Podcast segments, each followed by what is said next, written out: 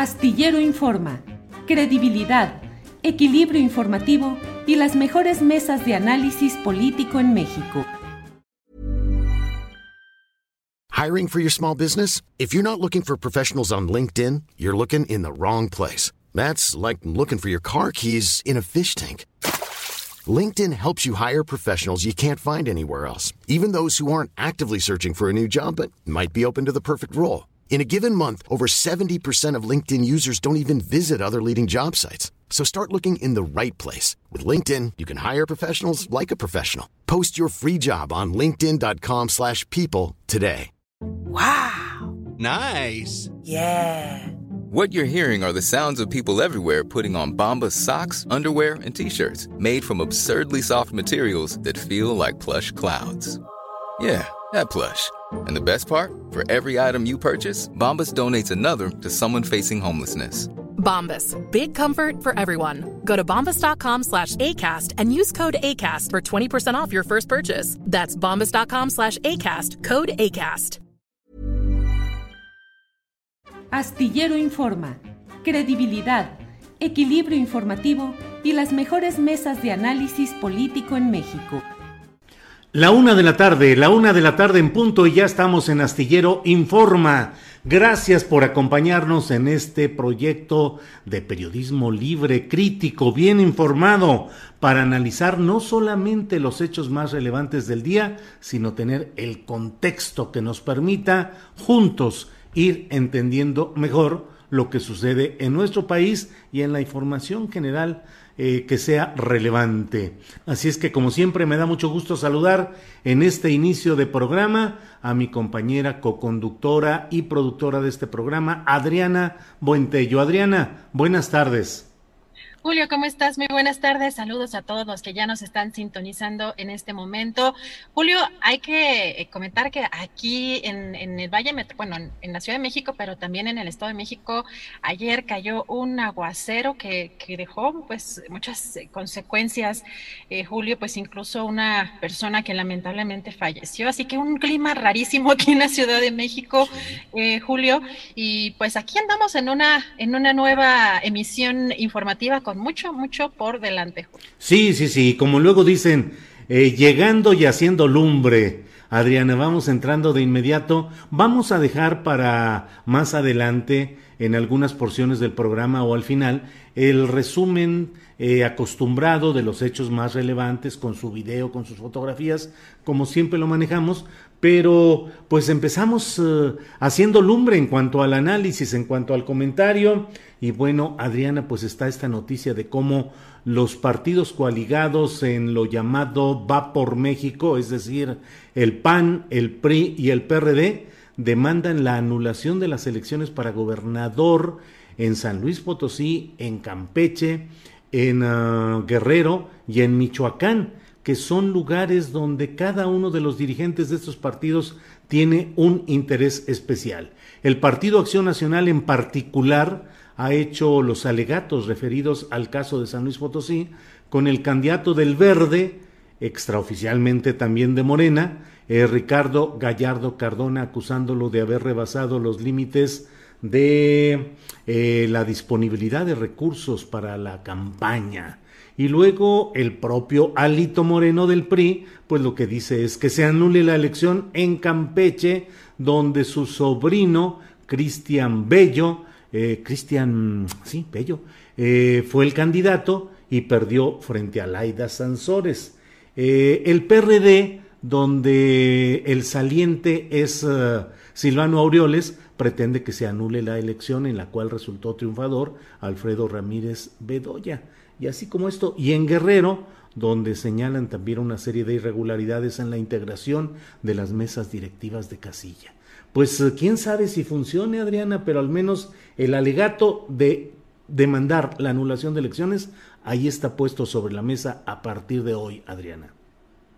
Julio, y además el eh, propio presidente del PRD, Jesús eh, Zambrano dijo que pues criticó de hecho el, hecho de que pues el presidente López Obrador no recibiera al gobernador de Michoacán Silvano Aureoles eh, hizo una crítica especialmente sobre ese tema eh, cuando pues hemos visto también las propias declaraciones del presidente López Obrador respecto a que no le competiría a él ese, ese asunto. Julio, pues hemos visto en este peregrinaje de, o en esta peregrinación del, del gobernador Silvano Aureoles, que pues ya fue recibido finalmente el día de ayer eh, por la Fiscalía General de la República, por el propio fiscal Gertz Manero, eh, pues para ver en qué termina este asunto y qué, habrá, qué pruebas son las que presuntamente estaría entregando el gobernador de Michoacán, Julio pero en esta conferencia que se llevó a cabo hace pues algunos eh, minutos, eh, pues el, común denominador pues son eh, estos grupos delictivos en, que estuvieran o que estarían involucrados según lo que denuncia esta alianza en las elecciones pasadas. Oye Adriana, y además hoy he leído la información relativa a mayores datos respecto a la, al careo que se pretende que se realice eh, con Carlos Loret de Mola en el marco de eh, pues el montaje televisivo que se hizo en, en 2005 respecto a la presunta detención en vivo de Israel Vallarta, de Florence Cassés, eh, y sobre esto se está informando lo que ya habíamos dado nosotros en, en, un adelanto en exclusiva aquí en una entrevista con Mari Sainz, la esposa de Israel Vallarta, acerca de que el coordinador de información del programa de Televisa, a Laura Barranco, que era eh, parte de la producción, y están solicitando además que haya eh, se pide que asista también Pablo Reina, que era el reportero que específicamente condujo la transmisión en vivo de todo este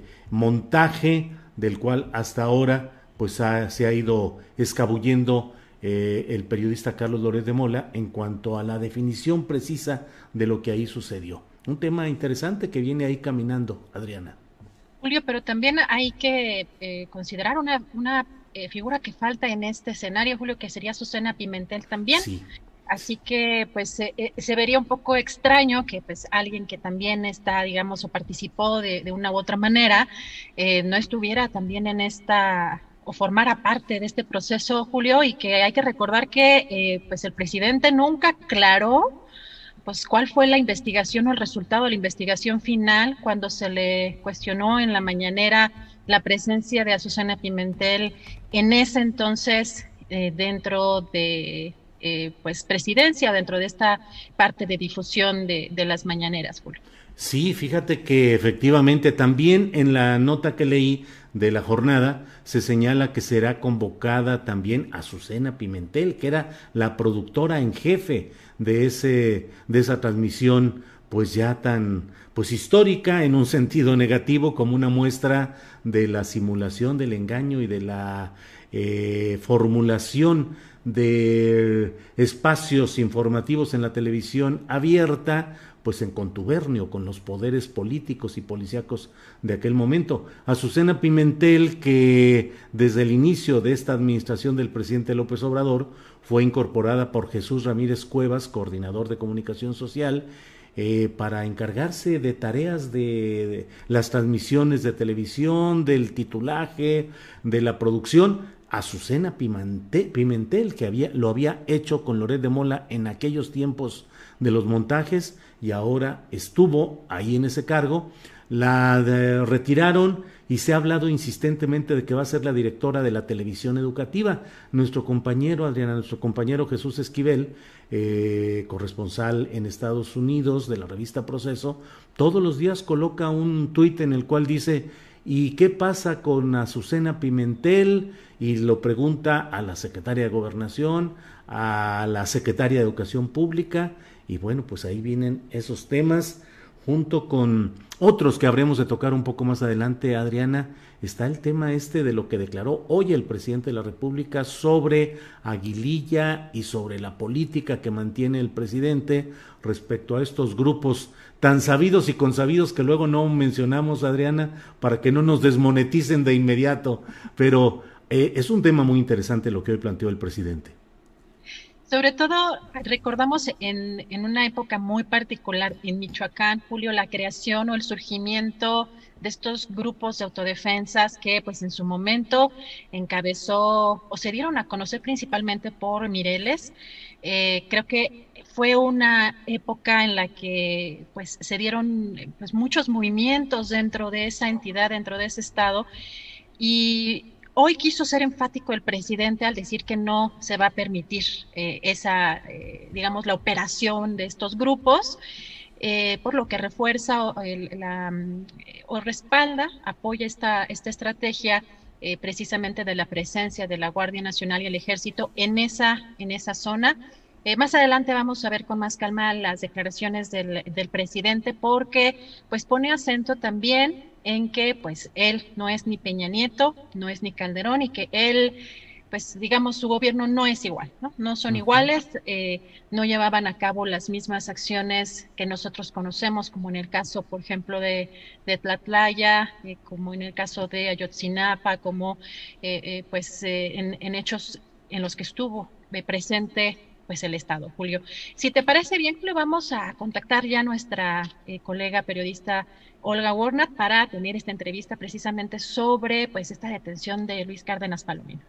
Perfecto, Adriana. Regresamos más tarde y atentos al enlace con Olga Warnat. Gracias, Adriana. Gracias, Julio. Bien, pues um, eh, en unos segundos ya tendremos el enlace con la periodista Olga Warnat acerca de la detención de Luis Cárdenas Palomino. Olga Warnat ha ido colocando una serie de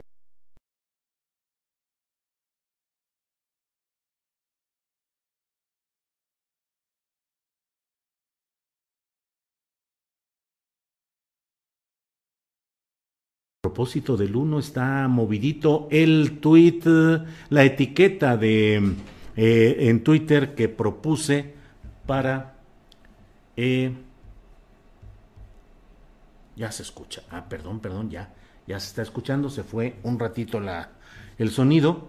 No sé exactamente. Estaba yo muy emocionado aquí con todo este rollo, pero em, bueno. Eh, pues vamos a hablar precisamente con Olga Warnat en un segundito más por teléfono. Ella está en Argentina trabajando como periodista, como escritora, metida en un trabajo eh, fuerte. Y bueno, pues ya tenemos en la línea a Olga Warren. Olga, buenas tardes. Hola, ¿cómo estás? Qué placer escucharte. Igual, Olga, querida, mucho gusto en saludarte, en poder tener contacto contigo. Lástima que pues los temas por los cuales luego entramos en contacto son tan lamentables o tan difíciles como en este caso. Escabroso, tan...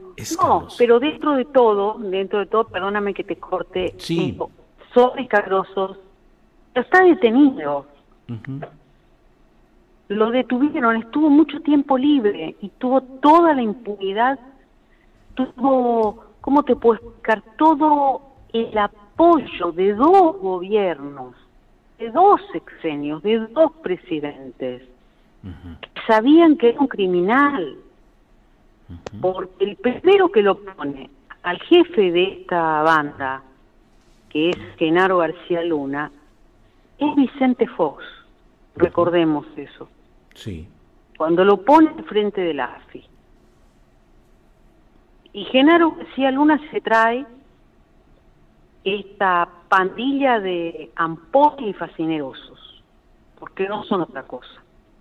Algunos ni siquiera estaban, habían pasado por la escuela de policía, no habían rendido la prueba del polígrafo, secuestraban gente, porque es verdad que secuestraban gente. Hay gente que está presa actualmente en México porque este Cárdenas Palomino los torturaba para que confesaban, para que confesasen secuestros que habían realizado ellos.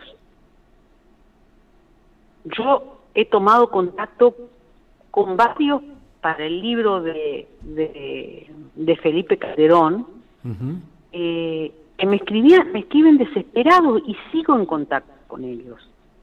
Israel Vallarta, es gente que está sin condena, hace 14, 15 años que están presos.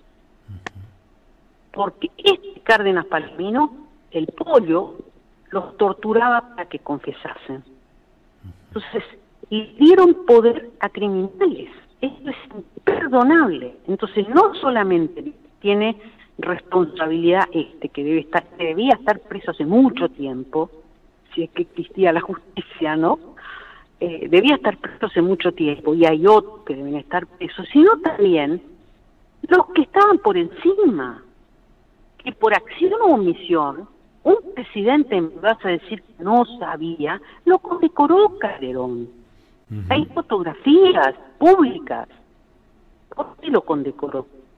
Yo me pregunto todavía al día de hoy, en ese sexenio tan, tan de la muerte, de la locura, de la irracionalidad, como fue el sexenio de Felipe Calderón, no, hay una cosa más insólita. Un presidente conectando a un criminal. Yo, o sea, no, no, claro, como, imagínate cómo no iban a salir las cosas que hicieron si el presidente lo condecoraba. Claro. Eh, todo eso era una maquinaria. Van a salir torturar, a torturar. Una maquinaria perversa, horrible. Sí, sí, porque finalmente, Olga, pues eso es lo, lo terrible de este asunto, el hecho de una maquinaria criminal aceitada, promovida y defendida y cuidada por el propio Poder Ejecutivo Federal, porque a fin de cuentas el ocupante, al título que fuera de la presidencia de la República, que en este caso fue Felipe Calderón, pues debe ser el responsable histórico, cívico y jurídico también de la conducta de estos personajes siniestros que tanto daño le hicieron a la nación. Pero ahora hay quienes... Adelante, adelante. No, estos que no solamente secuestraban gente, hijos de empresarios o familiares de empresarios, o sea, ellos secuestraban o ellos pagaban o estaban aliados con bandas de secuestros, sino que además hacían y buscaban a cualquiera y le la culpa del secuestro, confesaban bajo tortura de este señor y además los mandaban a Estados Unidos a hacer capacitación. El gobierno los enviaba. ¿Cuánto cuenta? Y es como, no, hay gente que no está tan enterada de estas cosas, incluso en México. Y como, y, y a veces hasta esta maldad se hace la brutalidad, ¿no? La, la del mal, ¿no? Se hace como algo normal, ¿no? La banalidad del mal, como decía este eh, Ana ¿no? La banalidad del mal. Llegó un punto que, bueno, hasta se hizo natural que actuaran así, y que fueran así, y que los policías fueran criminales. El comisario Valle se rebeló contra esto y así le fue. Claro.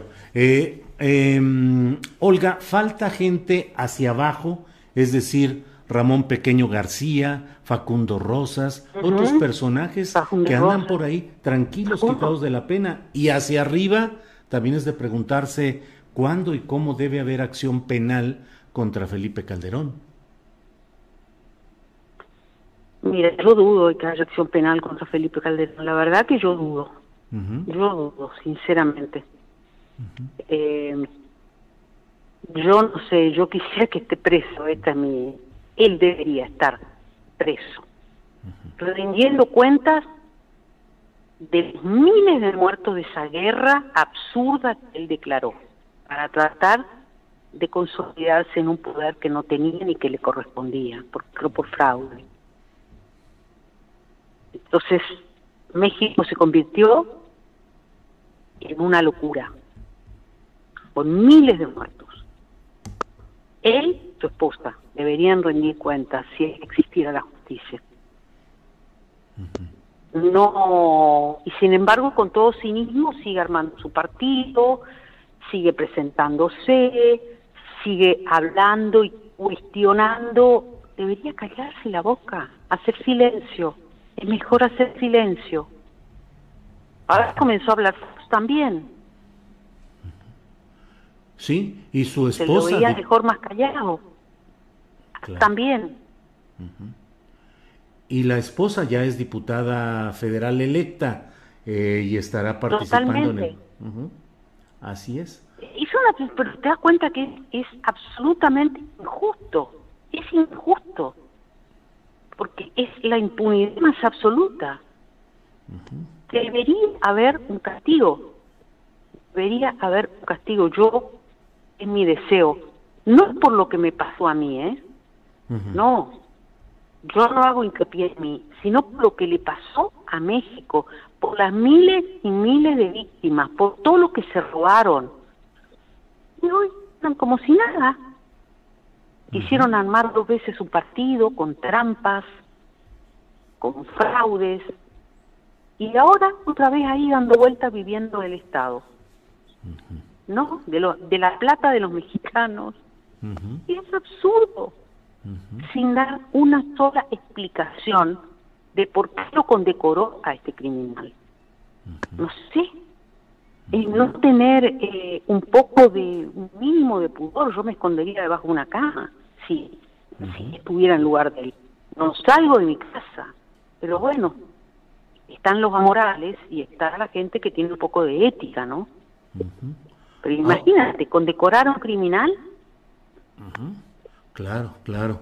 Eh, ahora, Olga, esa es una de las características de gobiernos de derecha represivos, el de la colusión con el crimen organizado, como lo hemos visto con Genaro García Luna y con las prácticas eh, violatorias de derechos humanos, como lo vemos ahora con este personaje Cárdenas Palomino. Pero aún así, Olga, y tú tienes toda la experiencia en cuanto a la visión de gobiernos latinoamericanos, ¿Qué tanto la desesperación de la clase media y de los sectores ilustrados ante la falta de resultados en la política contra ese crimen organizado lleva a aspirar a que haya gobiernos de mano dura que hagan lo que hizo Felipe Calderón, Genaro García Luna y Cárdenas Palomino para así recuperar supuestamente la paz pública? ¿Qué experiencias hay sobre esto? No, pero mira, las clases medias en América Latina son más o menos todas parecidas. La clase media en mi país también es muy volátil, muy voluble. Eh, hoy te hoy apoyan un gobierno eh, a los a la semana cuando no les gusta algo enseguida se dan vuelta. Eh, no tienen, digamos, carecen de una, no tienen ideología, pero de un pensamiento político, eh, ¿cómo te puedo explicar? De, no, no te de, o sea, eh, se caen al precipicio rápidamente y enseguida se quedan vueltas en intentos de golpes o en maniobras oscuras, eh, en todas partes pasa lo mismo, no pasa solamente en México, o sea, parece que está calcado de Argentina, porque en Argentina está pasando lo mismo, fíjate en Brasil está pasando exactamente lo mismo, lo mismo que votaron a Bolsonaro, en estos momentos están pidiendo un impeachment a Bolsonaro y están pidiendo por favor que renuncie. Pero Bolsonaro fue igual, siempre fue la ultraderecha fascista, un loco, un loco además, completamente desorbitado, eh, y así le fue con la pandemia. Eh, en todas partes pasa lo mismo, en todas partes pasa lo mismo, por lo menos en la América Latina que yo conozco, pasa lo mismo. Hay necesidad de la mano dura. Ahora, cuando la mano dura te toca a ti, Ah, no, pero entonces no. Acá pasó, para darte un pequeñito ejemplo, un pequeño ejemplo, la dictadura militar argentina fue una dictadura cívico-militar, no fue militar.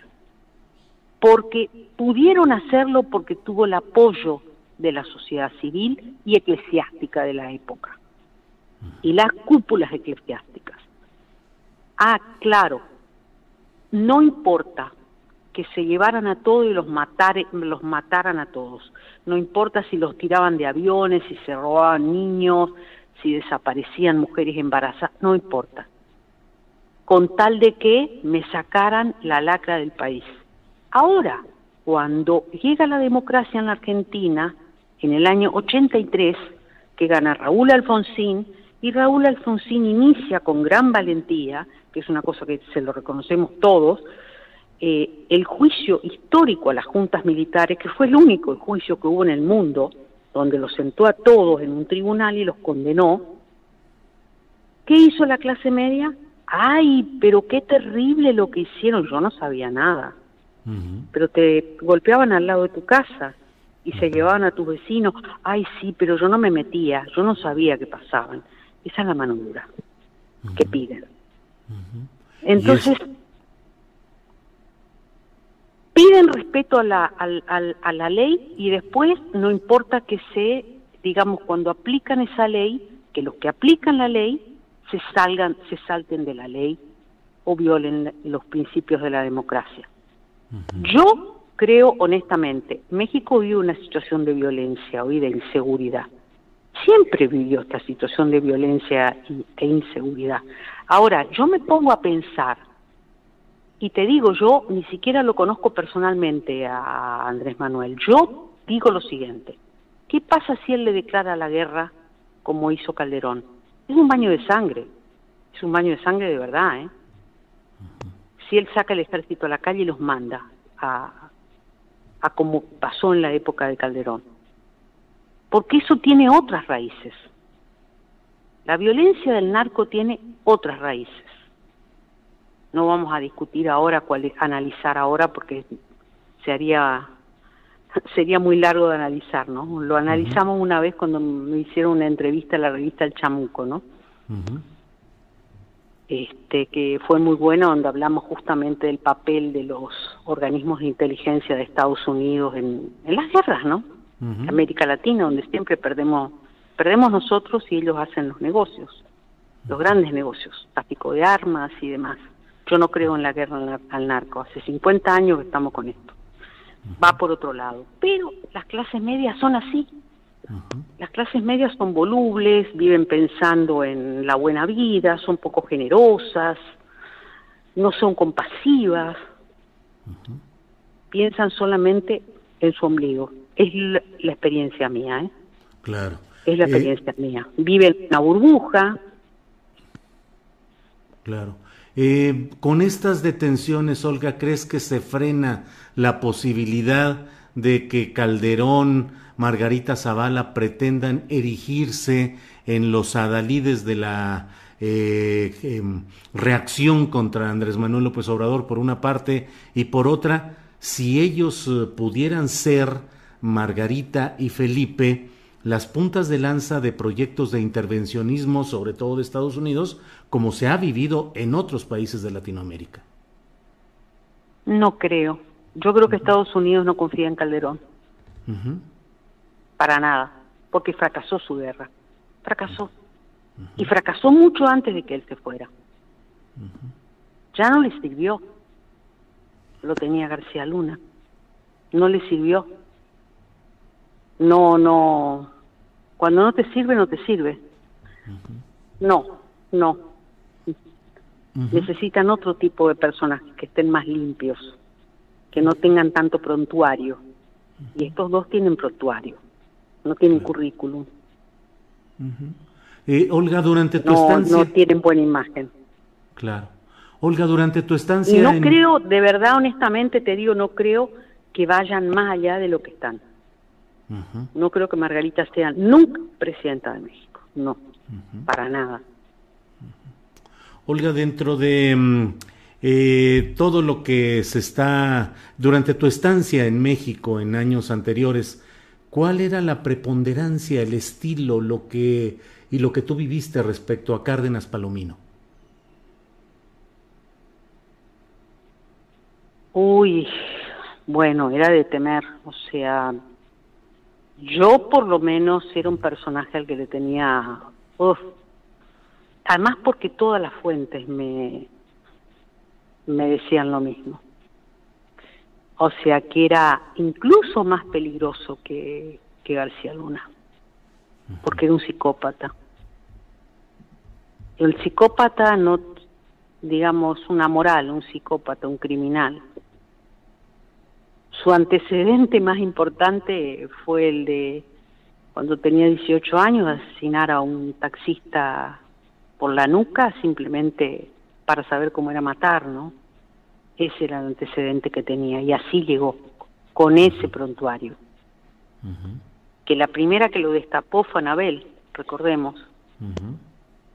Anabel Hernández lo destapó y así, así la persecución. Este era el que perseguía periodistas, ¿no? El que hacía Luna lo mandaba a perseguir periodistas, el que... O sea, un tipo nefasto. Todos ellos, una pandilla de, criminales, ladrones, corruptos, pero sobre todo criminales. No tenían, no tenían, digamos, no les temblaba la mano si tenían que matarte. Para nada. Y torturar a una persona inocente. Los casos que hay son, la verdad, de, a mí en lo personal, yo que estoy en comunicación con familias de, de, presas y presos, me da una tristeza enorme, porque no sé cuándo van a salir de ahí. Porque están sin condena, acusados de crímenes que no cometieron, torturados por, por Cárdenas Palomino, personalmente, ¿eh? dirigía las, las torturas. Pues Olga, muchas gracias por esta oportunidad de asomarnos a tener estas em, estampas de lo que ha sido el paso de Cárdenas Palomino por la Policía Federal y su impacto negativo en, eh, en, la vida nacional. Luego fue jefe de seguridad de una empresa de seguridad del Grupo Azteca. Muy importante, muy importante. que tampoco entiendo por qué ese empresario contrató un criminal como jefe de seguridad. Habrá, habría que, yo una vez se lo pregunté en Twitter y se molestó mucho conmigo. Sí, pues anda muy enojado con muchas cosas ahora Ricardo Salinas Pliego, enojado también con... Sí, se molestó enormemente conmigo. primero me trató de querida Olga, no sé qué, yo estaba equivocada, le dije, usted a mí no me llame querida porque no me conoce, querida no. Claro. Bien, pues Olga, muchas gracias por esta oportunidad. Agradezco mucho, sobre todo porque sé que estás con mucho trabajo, que estás eh, cargada de trabajo y aún así. Sí. no, no, no. Eh, te atendí, Julio, porque la verdad, este, sos un amigo y, y me comprometí, así que hice un pequeño espacio. Bueno, pues que sigas adelante con el trabajo de investigación. Espero volver a México pronto. ¿Sí? ¿Ya tienes programado viaje? No, no, no hay vuelos a México, estoy totalmente confinada, estamos confinados aquí, no hay vuelos, hay un montón de argentinos que se quedaron afuera, que no pueden volver, está todo cerrado. En el lugar donde estoy a las 8 de la noche se acabó todo, hasta el otro día.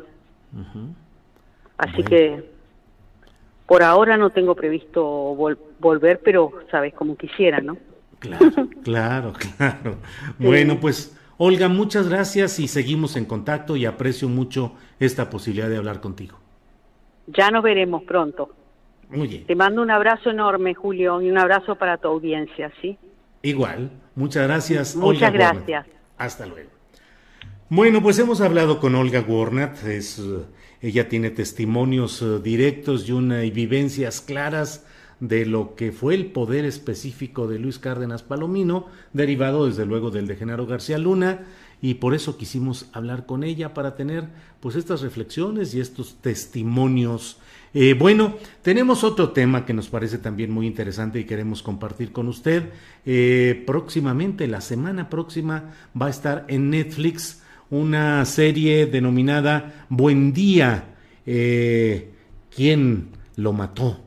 ¿Quién mató al periodista Manuel Buendía. Por ello nos hemos eh, asomado a una entrevista con Manuel Alcalá, que es el director de este documental de Netflix. Vamos a, enlazarnos ya con Manuel Alcalá para esta entrevista en cuanto Andrés Ramírez nos diga que está listo eh, todo para avanzar. Listo, avanzamos, por favor. Manuel Alcalá. Manuel Alcalá es el director del documental Red Privada. ¿Quién mató a Manuel Buendía?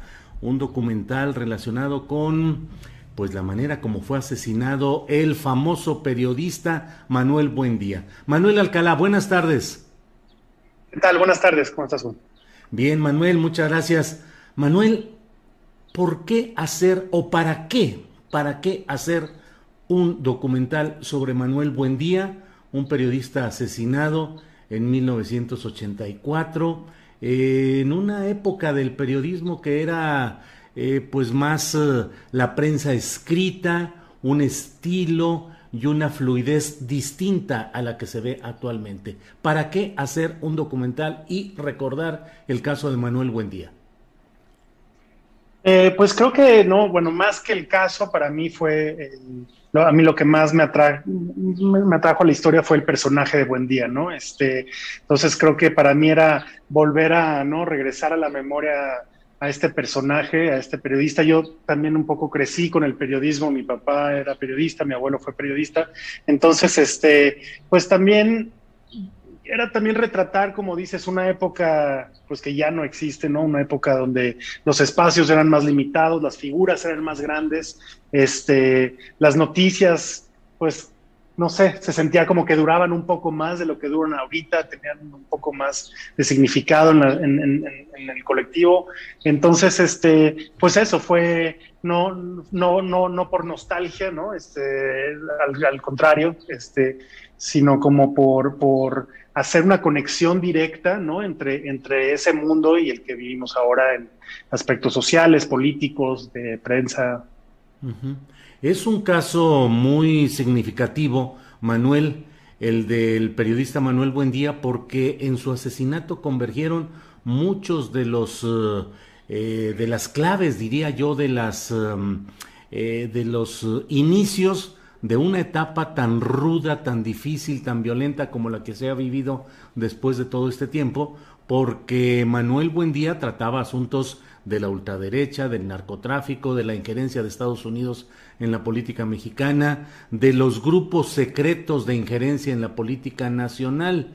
Y después de él, estamos hablando de 1984, un periodo en el cual se incubaron muchas de las claves del futuro nacional, eh, sobre todo la relación del crimen organizado con los políticos en el poder. ¿Qué tanto se aborda este tema en el documental, Manuel? Pues yo creo que no durante el documental vamos vamos desde que desde que el punto donde no en la película donde Buendía pues deja atrás otros otros caminos y se y se y se dedica a ser este columnista no a, su, a su a su columna de red privada pues siento que vamos trazando el camino de buen día, ¿no? Hacia esa investigación, este, en, que para mí pues era tal cual ir mapeando, ir, este, ir, echándole luz a esta red privada de la que hablas, ¿no? Yo siento que empezamos, ¿no? Como de, con sus primeras este, incursiones este, en contra de, este gobernador de Guerrero Figueroa, ¿no? Y como dices, este, luego la CIA en México, la ultraderecha, pero todo lo empieza a encaminar hacia esta conexión que él empieza a encontrar, que, que también para mí esta época, ¿no? Este final de los 70 principios de los 80 pues es un, es un parteaguas en, la historia de México moderno y, que y que tiene una conexión directa a todo lo que vemos hoy en términos de, ¿no? de, de, problemas este, sociales, de, criminales. Entonces, para mí fue, siento que en el documental justo tocamos con ese con esa investigación que, buen día empieza y pues que en realidad yo siento que no, no logra acabar por, por, su, por su asesinato. Eh, entre otros temas, pues está el relacionado con el máximo poder político del momento, que encabezaba el presidente de la República, entonces Miguel de la Madrid, de quien se había publicado pues um, acusaciones de depósitos de millones de dólares en el extranjero y durante su gobierno pues se dio el florecimiento de aquel famoso rancho El Búfalo, los sembradíos de marihuana, eh, con un enorme número de trabajadores y sin que fuera formalmente detectado, sino hasta el final por las autoridades mexicanas. ¿Qué tanto se, de lo que viste, de lo que entrevistaste, de lo que leíste, lo que te documentaste, qué tanta es la responsabilidad de los gobiernos de Miguel de la Madrid, del entonces secretario de la Defensa Juan Arevalo Gardoqui, del secretario de Gobernación Manuel Bartlett en todo este batidillo de intereses, Manuel Alcalá? Pues mira, curioso que mencionas primero a, a, de la Madrid, porque siempre, no sé, como que lo que, lo que encuadra toda esta política de que, le empieza es esta cuestión de la renovación moral, ¿no? Y de cómo, o sea, apelando a una, apelando a, una, a una dirección a partir de, este, de una cuestión moral, ¿no? Cuando al final fue de los gobiernos, pues sí, que al final fueron señalados por, por más corrupción, ¿no? Este, más, este, pues donde, donde en serio se, se siente que, que el sistema ya no, ya no, ya no puede aguantar más y se desmorona en muchos sentidos. Este siento que todos los personajes de los que hablas pues tuvieron pues una injerencia simplemente por la posición en la que estaba, ¿no? O sea, el líder del ejército, el, este, el, el, secretario de gobernación que controlaba la Dirección Federal de Seguridad, este, pues es una cadena directa del presidente hacia, hacia eso, este, que pues eh, no hubo, ¿no? No, hubo nunca pruebas, nadie, o sea, no, no, nadie hubo juicios legales, pero pues su misma, su, su, su, haber estado en esos puestos creo que habla mucho de, su participación en, todo, en todos los eventos de, del sexenio de Miguel de la Madrid. En el documental se asienta alguna forma de responsabilidad del entonces secretario de Gobernación Bartlett, ahora eh, personaje prominente del actual gobierno federal. Bartlett, según lo que leíste, investigaste y pudiste incorporar al documental, ¿tuvo algún grado de responsabilidad? Pues me gustaría que, vieran el documental para y no revelar este, esta información. Le, eh, sí lo abordamos, sí está presente. Yo tuve la oportunidad de tener una entrevista con Bartlett hace como tres años. Me recibió en su oficina en la, en la Comisión de Electricidad y platicamos como por una hora y media. Él me, me expuso su versión, ¿no? que es la versión que está en el libro que escribió, en, resumida un poco en la carta que le escribe a Granados Chapa en el libro de, que escribe Granados Chapa sobre, sobre Buendía y el asesinato de Buendía, entonces, que fue, ¿no? y, que pues, se deslinda completamente de cualquier participación. Este, y en el documental, pues, te digo, me gustaría que, que el público lo viera, pero planteamos justo dónde estaba él, dónde estaba, cuál era su relación en toda la estructura de poder, este, y las conexiones que hay alrededor de, pues de también de esta esfera o esta red alrededor del de, asesinato de Buendía, ¿no? Entonces, este, pues sí es un, sí es un personaje dentro del documental, sí es un tema, este, y, pues me gustaría que el público lo viera y hiciera sus propias conexiones y conclusiones eh, en el caso. Manuel, ¿qué fue lo que más te costó trabajo documentar o filmar? Eh, pues creo que lo más difícil pues fue encontrar material de archivo, ¿no? De, filmar, pues todo fue este, de una forma controlada. Los, las entrevistas que tenemos, pues un periodista nos llegaba a otro, ¿no? Este, eh, muchos eran amigos de Buen Día, entonces eh, y muchos eran amigos de diferentes esferas de Buen Día, ¿no? Creo que Buen Día tenía diferentes bandos en los que, en los que iba y, en alguna forma en el documental los conectamos, pero pues sí, lo, el obstáculo más grande fue, fue, fue el, material de archivo que, pues, que creo que fue lo que más nos tardó al final, fue a los 10 años de investigación, pues abarcan el primer momento que fui al Archivo General de la Nación y a los 10 años después, donde no logré sacar ni un minuto de video del, Archivo General de la Nación por, pues sí, no sé bien por qué, pero existe ahí ese, ese archivo que nunca logramos tocar. ¿Hubo algún tema que por prudencia o por cuestiones legales o políticas no pudieses haber incorporado a tu documental? No, la verdad es que siento que incluimos todo lo que también lo que, lo que, lo que respondía a, una, a, la película como una obra narrativa, ¿no? O sea, al final no era una investigación policíaca, no, era, o sea, no es una tesis académica, sino que incorporamos lo, o sea, todos esos elementos, ¿no? las varias investigaciones, la, ¿no? El, libro como de, de, este historiador americano Russell Barkley, Eclipse, el eclipse de los asesinos, que es una investigación muy profunda. Entonces, pues al final no, no siento que, no hablamos con agentes de la DEA, eh, hay, este material de este informante de la CIA, Lawrence Harrison. Entonces siento que, no, o digo, no quisimos no hacer conclusiones más allá de las que de, de las conexiones que, creamos en el documental, ¿no? Y, al final te digo, más que una investigación que busca resolver el caso ¿no? de, de, de, Buen Día es primero plasmar el personaje y el mundo en el que vivía y ese mismo mundo pues se fue conectando con este mundo criminal al que investigaba y que últimamente lo, pues, lo, lo mató. Manuel Alcalá, de la muerte de Manuel Buendía a la fecha, ¿hay periodismo que siga la escuela de Manuel Buendía de investigación, de denuncia, casi casi diría de arriesgar el pellejo?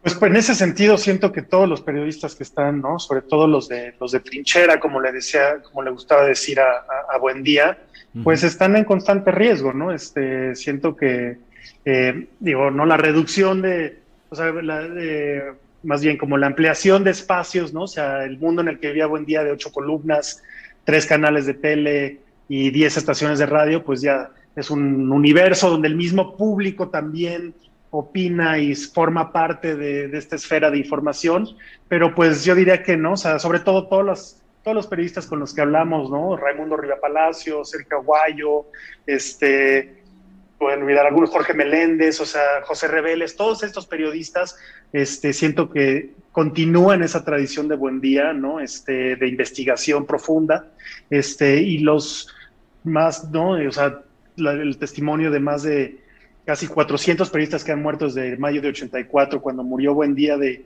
de, los cuales sabemos muy poco, de los cuales no, o sea, sus nombres no, no, no, no, no se están haciendo documentales sobre sus vidas y sobre sus muertes.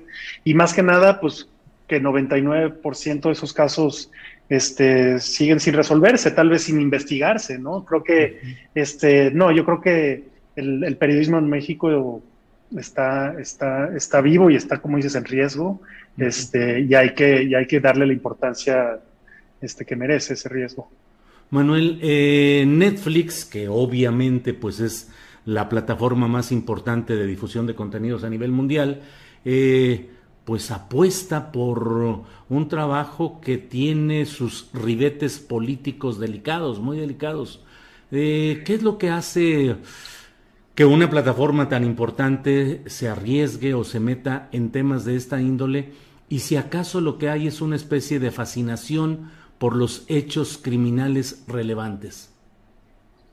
Sí, yo creo que no, o de, mis primeros este, acercamientos a Netflix hace ya como cuatro años, la verdad es que nosotros llegamos con Netflix con un proyecto ya, ya armado, ya casi, casi en postproducción, este, y, y, no, y después de muchas este, juntas con ellos, o sea, al final creo que Netflix al final lo que ellos respondían era la historia, ¿no? O sea, cuál era el arco, por qué seguir este personaje, y obviamente el contexto político y histórico era muy importante para ellos y juega, ¿no? Es, una, es, una, es un tema central, pero, pero al final, pues tuve que no venderles la idea de este periodista que iba de gabardina, lente oscuro, iba armado a todos lados, tenía conexión con la CIA, con la DFS, ¿no? Que, que juntó mundos, o sea, ¿no? El, día de la muerte de Buen Día, pues se juntan mundos que, que nunca jamás se hubieran juntado, hasta, hasta un actor de, ¿no? El Moro era, actuaba en películas, en video homes, era stunt, ¿no? O sea, se junta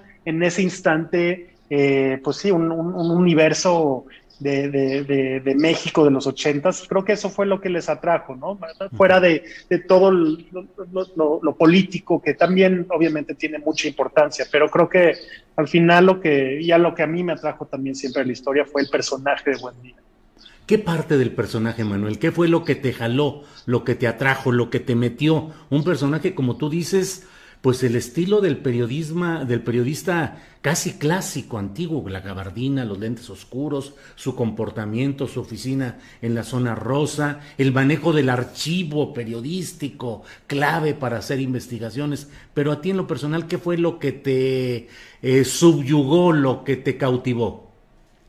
Pues mira, definitivamente este, fueron sus columnas, ¿no? Fue su prosa, fue su, su humor, o sea, como que al final, me, ¿no? Lo primero que, o sea, de, empecé a, yo, yo, yo llegué a esto como un poco a través de la investigación y del caso y del moro, pero cuando dije aquí hay una película es cuando leí el libro de la CIA en México, que al final es como, pues no es un libro tal cual, sino una colección de, de, de las columnas de Buen Día y fue donde pues no me, me, capturó el personaje, es un personaje que en su columna ponía, ¿no? Este ¿no? Este personaje que dice que es este empleado de esta agencia de relaciones públicas, en realidad es un agente de la CIA y le pueden hablar este número y estos son sus antecedentes, ¿no? O sea, ese tipo, o sea, de, completo entrega al periodismo, ¿no? Y, el riesgo que tomaba, pues sí fue lo que me hizo decir, aquí hay un personaje, aquí hay una película.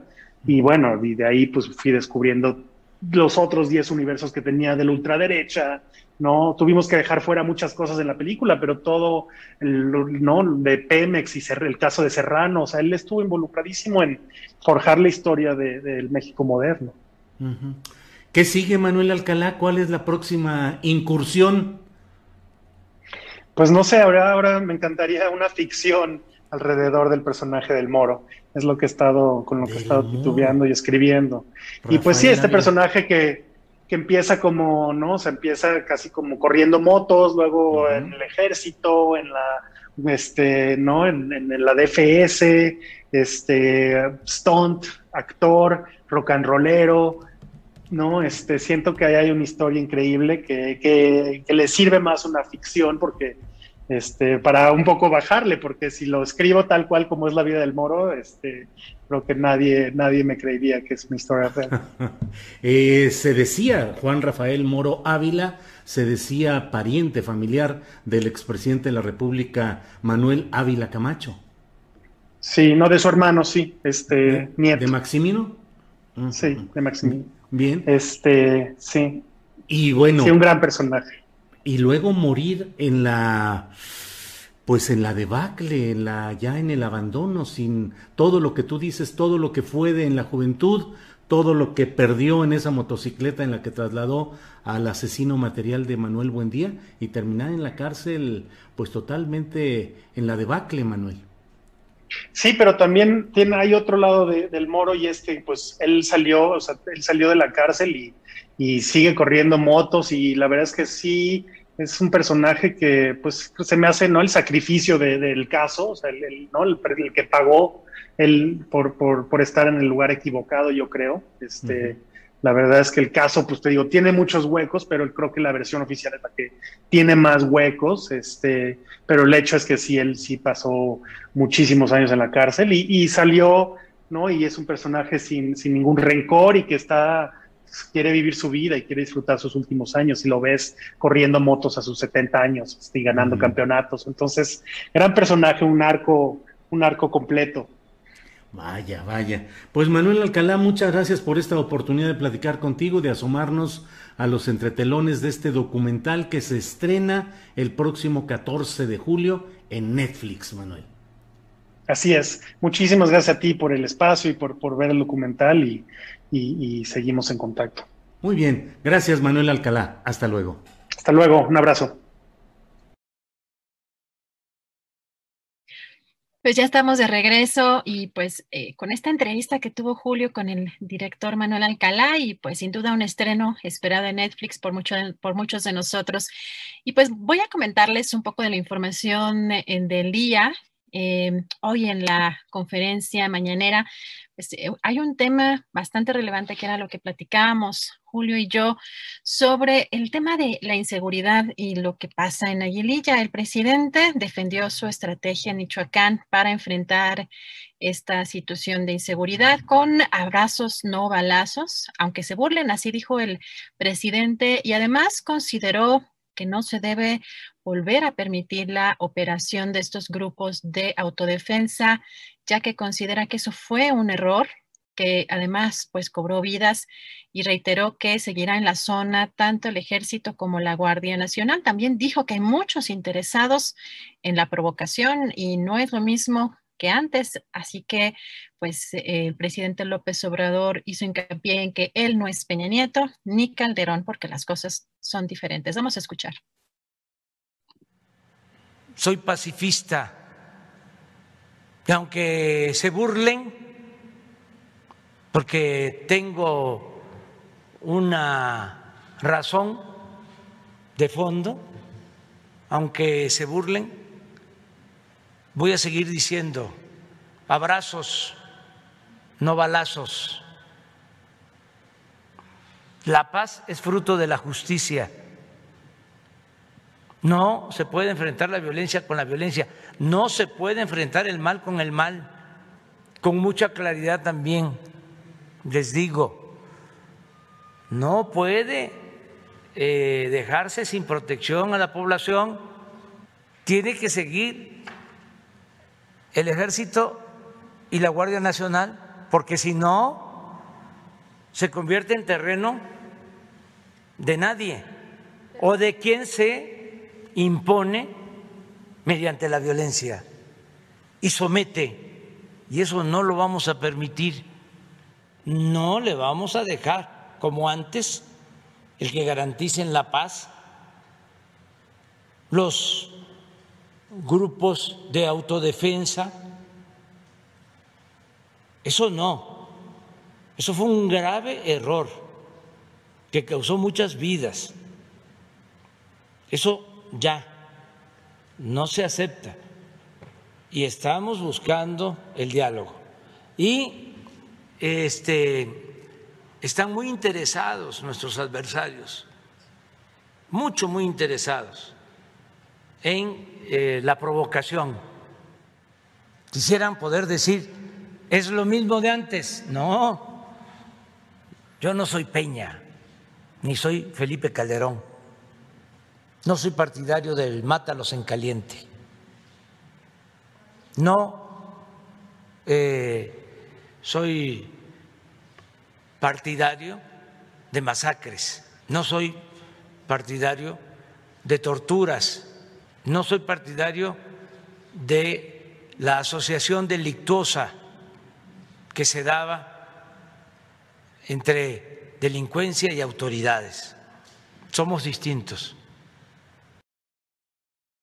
Bueno, y Julio, amigos que nos están viendo, eh, pues hace unos momentos eh, la esposa de Israel Vallarta, Mari Sainz, ofreció una conferencia de prensa en el plantón que mantiene eh, ahí en el Zócalo Capitalino y pues dio esta conferencia con una llamada a Israel Vallarta precisamente. Afirmó que la aprehensión de Luis Cárdenas Palomino, ex jefe de seguridad regional de la Policía Federal en el sexenio de Felipe Calderón, servirá para liberar a su marido que sostuvo se encuentra injustamente preso desde 2005 cuando fue detenido junto con la ciudadana francesa Florence Cassé. Y pues pasando también a otro tema, el juzgado décimo primero en materia administrativa de la Ciudad de México notificó que negó de manera definitiva la petición de Andrés Remer para que desbloquearan sus cuentas bancarias. La razón de que permanezca este bloqueo por parte de la Unidad de Inteligencia Financiera en coordinación con la Fiscalía Capitalina, pues es debido a que es una medida de prevención ante la investigación de la posible comisión de un delito. Y también eh, comentarles que pues a través de una conferencia, la coalición Va por México, lo que comentábamos al inicio del programa, integrada por el PAN, eh, por el PRI y el PRD pidió la anulación de las elecciones para las gubernaturas de San Luis Potosí, Campeche, Guerrero y Michoacán por presuntas irregularidades y también por la presunta participación de grupos delictivos. Vamos a escuchar. El día de hoy la hacemos particularmente para informarles sobre diversas acciones que estamos llevando a cabo en la defensa del voto popular, particularmente en los estados de Campeche, Michoacán y San Luis Potosí. Sí hay crimen organizado que fue de la mano de Morena y solapado por el gobierno, por la Guardia Nacional en el estado de Michoacán. También agregaremos el caso de Guerrero y de Campeche. Seremos muy claros en este tema los agravios que se presentaron para solicitar la elección de nulidad en el estado de Campeche es la violación al principio histórico de separación iglesia y Estado, porque existió una clara intervención a favor de la candidata y los candidatos de Morena. Y en el caso de Guerrero, igual tenemos la denuncia en el tema de la elección, hubo un dispendio de recursos, hubo violación sistemática a la intervención de los programas sociales, a la intervención de eh, modificación en los temas de actas electorales, de los conteos en las urnas, en el tema de las casillas, que ha sido una constante, una participación abierta de la delincuencia organizada, donde el gobierno de la República tuvo una intervención brutal. Por ello hemos planteado aquí lo que se está llevando a cabo en los procesos legales, jurídicos, en cada una de estas entidades federativas y donde estaremos pendientes todos y cada uno de nosotros y que esté atento en su trabajo el Instituto Nacional Electoral, el Tribunal Electoral y estaremos muy pendientes dándole el seguimiento jurídico a esta elección.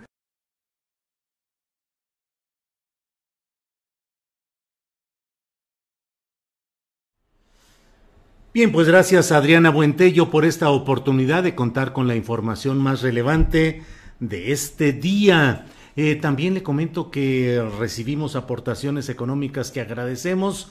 Consuelo Velasco, siempre presente con nosotros, nos envió un apoyo económico y dice, felicidades, ya somos 300 mil. Un abrazo a todos y efectivamente.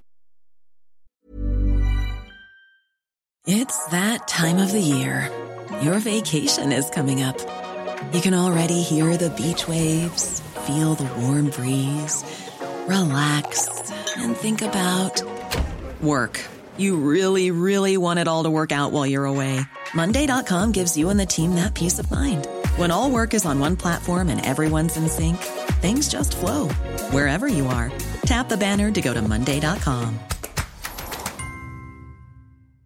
Even on a budget, quality is non negotiable. That's why Quince is the place to score high end essentials at 50 to 80% less than similar brands. Get your hands on buttery soft cashmere sweaters from just 60 bucks, Italian leather jackets, and so much more. And the best part about Quince, they exclusively partner with factories committed to safe, ethical, and responsible manufacturing. Elevate your style without the elevated price tag with Quince. Go to quince.com slash upgrade for free shipping and 365-day returns. Sus suscripciones en este canal de YouTube donde ya tenemos 300 mil suscriptores y desde luego que vamos por los siguientes 100 mil. Muchas gracias a todos ustedes. Rosario Schulten, It's my birthday, dice, hola, saludos cordiales, así es que felicitaciones a Rosario Schulten, que hoy es día de su cumpleaños. Alfonso Mota también envió un apoyo económico, igual que Jesús Elizarrarás y el uh, doctor Radamés Ramírez Cano, mm, que puntualmente nos envía una colaboración, una aportación periódica, dice ahí va el apoyo a la tripulación del periodismo, aunque se enoje YouTube, David Ochoa Pérez, más invitados como Olga Warnat, Misael Mondragón, dale con todo mi chingón, entre esos y otros, otras aportaciones, eh, a través de PayPal, Julio Godefroy Morales, eh, dice para mi tocayo con cariño. Bueno, pues son las 2 de la tarde con un minuto y que cree usted, ya estamos más que puestos para empezar con la mesa de periodistas de los martes. Este martes 6 de julio doy la bienvenida a mis compañeros. Don Arnoldo Cuellar, buenas tardes. Don Julio, ¿cómo estás? Qué gusto. Saludos a don Arturo y a don Emoris. Gracias. Eh, Arturo, buenas tardes. Arturo Rodríguez. Buenas tardes, Julio, con el gusto de saludarte siempre y de saludar a los colegas Temoris y Arnoldo en esta mesa de martes. Muy bien, muchas gracias. Temoris Greco, buenas tardes. Pues buenas tardes, dones, dones, dones, que tengan muchos, que tengan muchos más dones. Así es, así es, todo sea como esto. Eh, pues, ¿quién quiere empezar? Yo creo que uno de los temas interesantes es lo de Luis Cárdenas Palomino, pero lo que ustedes deseen, ¿quién quiere empezar, por favor? Yo propongo a Temoris, que escribió un muy buen artículo en el Washington Post, en su sección de opinión en español sobre el espionaje esta semana. A ver, don, a ver, Temoris, pues ya a petición del público. Adelante, Temoris. Este, yo, por supuesto que al público lo que pida. eh, bueno, sí, este, este artículo es, eh, sobre, es, es siguiendo el tema del espionaje, ¿no? Ya, ya, ya hemos estado hablando de cómo eh, Raimundo Riva Palacio y el Universal fabricaron una bomba de humo que la, la, inflaron sobre el tema del, del, espionaje a los periodistas, una bomba que hicieron sin un dato, sin un hecho, sin una prueba. Y, y, y, por lo mismo, pues es fácil desmontarlo, aunque, aunque cuando lo pusieron en la sección quién es quién, en las mentiras, en realidad este, no, no, hay, no nada. O sea, es, es tan, tan evidente y tan, y tan obvio este montaje que no hace falta un gran esfuerzo ni conocimiento para, para poner una evidencia, pero en esa sección pues no intentaron hacer más que, más que eh, decir, no es cierto porque yo lo digo, ¿no? Tú dices una cosa, yo digo otra cosa, nada. Pero, pero lo, que, lo que sí queda es que, aunque esté esta campaña para tratar de falsificar una, un, un supuesto espionaje contra periodistas, eh, tampoco podemos estar seguros de que no existe. Lo único que tenemos es la, es la palabra del presidente.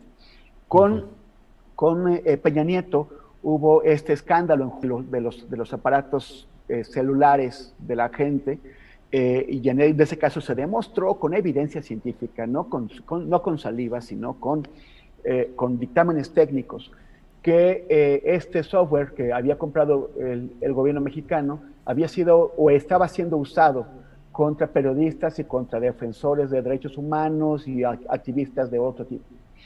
Y, cuando, cuando, cuando, llegó el presidente eh, al poder, eh, un año y medio después de eso, él, él, dijo que en su gobierno no iba a haber espionaje político y se comprometió a que no lo iba a haber. Pero no dijo qué había pasado con Pegasus. No, pues a ver, eh, hay una serie de, de, cuestiones que son importantes aquí que necesitamos saber.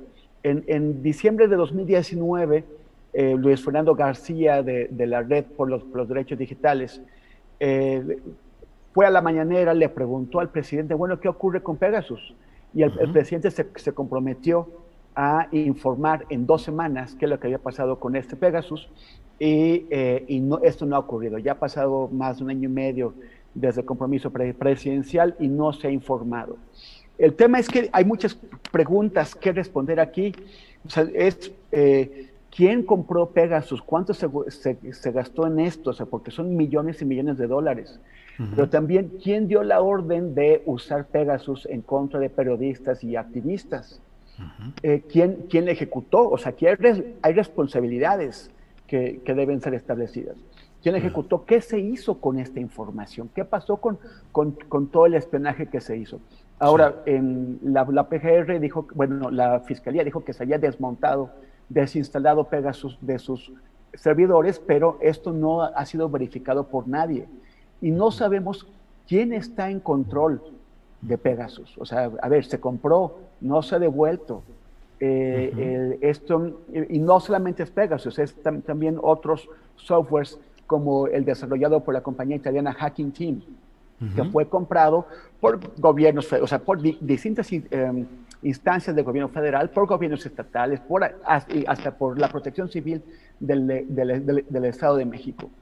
Todo eso, ¿qué es lo que está pasando? O sea, se está empleando, ¿quién lo controla? Eh, no, no se ha anunciado, no conocemos que existe ningún tipo de investigación sobre eso. O sea, realmente cualquiera podría estarnos espiando en ese momento, que pueden ser desde funcionarios públicos de, distintos niveles hasta privados, hasta, hasta crimen organizado. Claro, Temoris, gracias. Arturo Rodríguez, pues ha habido como una especie, diría yo, de eh, dispersión promiscua de equipos de seguridad, de agentes despedidos del CISEN, de las agencias estatales, y lo único cierto es que hay una dispersión enorme de aparatos, de archivos, de conocimiento, de detalles de políticos, de activistas, de periodistas, de defensores de derechos humanos. El espionaje desbordado y sin control en México, Arturo Rodríguez. Sí, mira, eh, creo que precisamente el caso de Cárdenas Palomino conecta perfectamente con esto, porque eh, si no recuerdo mal, ya la operación de Hacking Team eh, inició desde el sexenio de Felipe Calderón, con aquel software previo a Pegasus, que fue el Fisher y que se usó durante los primeros años de Peña Nieto antes de adquirir Pegasus. Eh, todo esto documentado, porque luego veo por ahí en los comentarios que dicen, pero bueno, este, no presentan pruebas, es que todo estaba probado, había todo un análisis muy preciso de los datos por parte de, eh, me parece que era el Toronto Citizen eh, Lab, ¿no? Y bueno, el caso de Cárdenas Palomino conecta, por una parte, porque eh, pues estaba todavía en esa supersecretaría de Seguridad Pública calderonista cuando se eh, inició al menos el registro de estas prácticas que han estado presentes en la vida política mexicana a través de la historia, y conecta porque al dejar el sexenio de Felipe Calderón, se incorporó como eh, directivo de una empresa dedicada al espionaje y la seguridad, propiedad de Grupo Salinas, de Ricardo Salinas Pliego. Eh, entonces, eh, creo que apuntas a un tema muy importante, Julio, porque el problema con los altos funcionarios o, o bien agentes, operadores que quedaron dispersos a partir de los diferentes cambios de sexenio, particularmente de este último de 2018, eh, así como la proliferación en la contratación de servicios, principalmente a empresas israelitas, eh, nos lleva eh, necesariamente a asumir que efectivamente puede existir un problema grave de espionaje político, no solo operado desde el sector público, también desde el sector privado y desde el sector privado criminal o de, esas hibridaciones que luego hay entre, eh, en las colusiones que se dan entre lo público, lo privado y lo, y lo delincuencial. Eh, entonces, sí, es, un tema de primera importancia, como también me parece que lo es el hecho de que Cárdenas Palomino haya sido detenido, si bien con un, un tema eh, específico que es eh, la tortura de Israel Vallarta, en todo este montaje que por otro lado, vuelve a tocar a los medios de comunicación, quizás en uno de los episodios más vergonzosos para el periodismo mexicano, como lo fue la, detención de la supuesta banda del Zodiaco o de los Zodiacos. Este, pues me parece que por todas las implicaciones que eh, un policía de ese nivel eh, tan temible en su tiempo, tan conectado hasta familiarmente con el siguiente sexenio de Peña Nieto a través de un hombre muy poderoso el sexenio pasado, como lo fue Castillejo Cervantes en, el, consejero, eh, jurídico. de, Peña.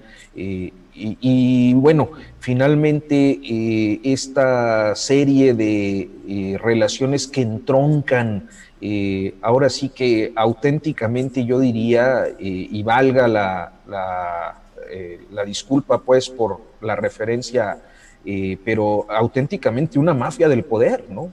este, creo que hay mucho que todavía tendríamos que saber que Cárdenas Palomino sabe.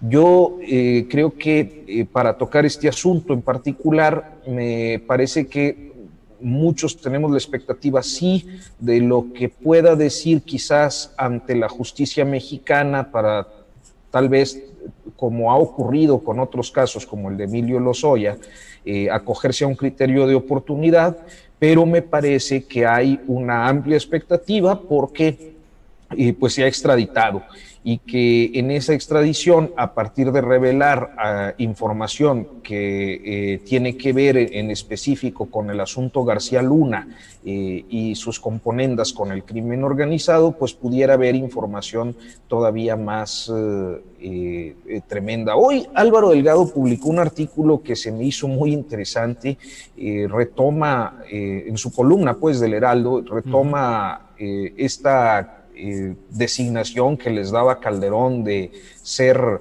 eh, protagonistas de un sacerdocio cívico. Y, menciona ahí varias averiguaciones previas. Bueno, es que auténticamente estas cosas eh, me parece que nos sorprenden.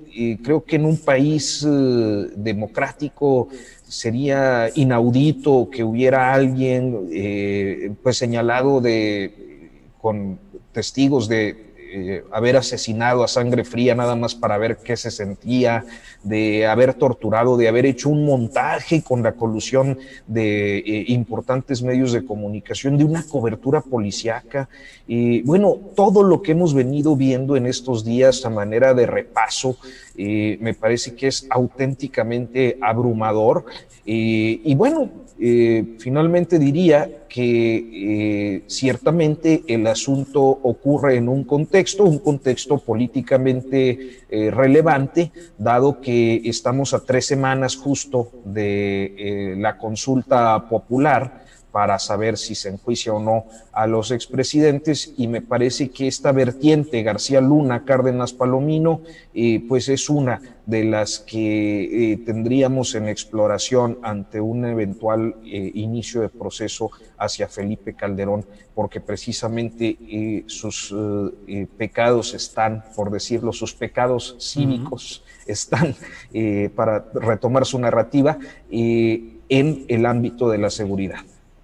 Gracias, Arturo Rodríguez. Eh, Arnoldo Cuellar, espionaje y tortura, elementos concurrentes en la manera como se mantiene un sistema político que tiene policías que son criminales, que inventan culpables, que transfieren culpas, que espían para poder amedrentar. ¿Qué tipo de sistema es el que tenemos, Arnoldo Cuellar? Bueno, el que teníamos, al que muchos quieren regresar porque dicen que las cosas están muy mal hoy, ¿no? Eh, yo creo que un, asunto fundamental eh, que tendría que ser un régimen que se plantea una transformación, algo que muchos le planteábamos, le pedíamos desde la ciudadanía, normalmente a un Vicente Fox, después de aquella gesta histórica del, del 2000, de pactos políticos, por ejemplo, con Cuauhtémoc Cárdenas, para desmontar, entrar a desmontar, pues lo que es un aparato político, policial, militar, empresarial, que tiene, que tenía 70 años y que hoy tiene 90 años, eh, y que no se podía hacer sin un modelo un poco a la española, ¿no? Un poco de que hubiera un mínimo de fuerzas políticas de acuerdo en hacer esto y en transitar ese camino, que no iba a ser fácil no ocurrió y no está ocurriendo de nueva cuenta porque hoy el presidente López Obrador ha apostado a otra estrategia, esta estrategia de la confrontación. Por cierto, qué, qué, qué, qué tristes y qué patéticos se veían hoy los tres presidentes de partido en esa conferencia de prensa. Yo puse un tuit que dije la nueva chiquillada, ¿no? Eh, pero bueno, ya tocaremos ese tema, me imagino que lo vas a, plantear. Ajá. Eh, subsiste mucho de ese esquema y el presidente López Obrador no se ha planteado, quizás, no sé, no sé, hay quienes hablan de esta cautela de López Obrador para no entrar en temas que puedan provocar una desestabilización fundamental del país, que afecte la economía, que afecte otras cosas, que incremente quizás el nivel de violencia. Pero políticamente es inexplicable, por ejemplo, que eh, quien ha sido un soporte sin duda de políticas como la del espionaje y que en buena medida explicaría lo que Temori señala de que no se ha investigado más a Pegasus, pues sea el ejército mexicano. Y con el ejército hay una alianza fundamental. Y a lo mejor destapar esa cloaca que coyunturalmente usó la Fiscalía General de la República o las oficinas allegadas al presidente, pues era una intermediación con, las, con los quienes originalmente habían adquirido el software espía en el caso que nos ocupa de, Pegasus, ¿no? Pero tiene razón también Arturo, en los gobiernos de los estados se ha invertido una cantidad impresionante de dinero para adquirir estos softwares. Recordemos que en Puebla, Moreno Valle tenía un centro de espionaje que le servía a sus aliados en el PAN en todo el país, en, en en la gustada sección de guanajuatización hay que recordar que en San Miguel de Allende, Luis Alberto Villarreal se benefició del espionaje de Moreno Valle, exhibiendo audios del alcalde priista de turno, que por cierto en estas elecciones les acaba de volver a ganar la, elección a los Villarreal y lo sacó de San Miguel Allende. No sé si para bien o para mal, pero es el único triunfo rescatable del PRI acá. Entonces, eh, no, no vamos a avanzar mucho. Eh, por ejemplo, estos temas de, de Cárdenas Palomino y de García Luna no bastarían para iniciar ya un proceso que tuviera en la mira a Felipe Calderón sin necesidad de consulta. Tanto así ya, con lo que hay, Arnoldo. Ya. Y las masacres de ese sexenio, ¿no? Eh, eh, con una cadena de mando directa, porque ni siquiera había, había una Secretaría de Seguridad dependiente del presidente, ¿no? Y había una Policía Federal también en esa Secretaría de Seguridad. Entonces, eh, vemos, yo veo más, más afición por un espectáculo político que busca redituar ganancias políticas que por ganas de hacer justicia. Y en ese sentido sí soy muy escéptico. La consulta es, es una trampa porque está saboteada desde, la desde el propio organizador que es el INE, desde la falta de recursos, desde la falta de casillas, y su resultado va a ser una abrumadora respuesta para que se enjuicie a los presidentes de una minoría que no va a provocar vinculación de ningún tipo y que va a ser exhibida como una eh, derrota del presidente y que va a atorar de nuevo estos procesos que deberían estar caminando en otro lado, en los tribunales, ¿no? Sí. Gracias, Arnoldo. Temoris, Retomo lo que nos dice en una parte de su intervención Arnoldo Cuellar. Ya es tiempo, ya será tiempo, Temoris, de iniciar más allá de consultas o no consultas. Hay las condiciones para que se inicie un proceso penal contra Felipe Calderón. Ya en algunos tuits dicen, ya cayó el número dos, García Luna, ya cayó el número tres, Cárdenas Palomino. ¿Cuándo caerá el primero? ¿Qué opinas, Temoris? Es que si no es hoy, ¿cuándo? ¿no? o, sea, o sea, cuando, bueno, yo creo que en, primer lugar no debería ser tiempo o no ser tiempo, o sea, a, nivel político. La justicia debe seguir sus, propios tiempos, independientemente de lo que los políticos o de que cada bando le convenga. Y, la justicia mexicana, la, Fiscalía General de la, República, que encabeza Alejandro el Dormilón Gersmanero, este, pues ya debería haberse despertado y, actuado hace tiempo contra, con, con, Calderón y con Peña Nieto, que son pues los que, los, aquellos cuyos, cuyos delitos eh, todavía no han, no han, prescrito. Ya, ya los de Calderón están, varios de ellos ya prescritos y, y en peligro de, de, llegar a esto. Entonces se tiene que, que actuar ya. Este, y, y, y, si, y, si, no es hoy, ¿cuándo? O sea, el, nos vamos a esperar hasta que llegue 2023, 24, en vísperas de la, de la siguiente elección, para entonces patear este avispero y generar una ola de, en contra del PAN, en contra de, de la alianza que se, que se, produzca. Yo creo que eso tiene que ser ya. Y si, si hay las, las evidencias. Y también pues, porque, porque Felipe Calderón va a ganar un poco de, influencia a través de la, alianza que hizo con, con el PAN, que le, que le, permite colocar algunas figuras en, en posiciones de, de, poder. Entonces sí, yo creo que sí tiene que ser ya. Gracias, Temoris. Eh, Arturo, eh, pues sí, efectivamente, mmm, algunos delitos podrán prescribir, pero recordemos que eh, hay una acusación ante la Corte Penal Internacional promovida en su momento por Netzaí Sandoval, hermano de Irma Heréndira. Eh, creo que él fue el principal promotor de este, de este eh, solicitud de juicio en la Corte Penal Internacional contra Felipe Calderón y contra otros personajes, entre ellos el propio Genaro García Luna.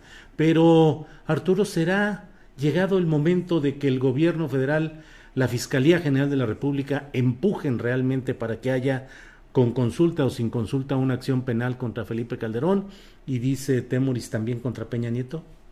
Yo creo que sí, eh, no solo, bueno, el caso de, la denuncia ante la Corte Penal Internacional creo que es uh, un poco más compleja, más complicada de lo que eh, uno quisiera que fueran ese tipo de procesos internacionales. Y tiempos eh, tardados. Y, tiempos muy largos, efectivamente.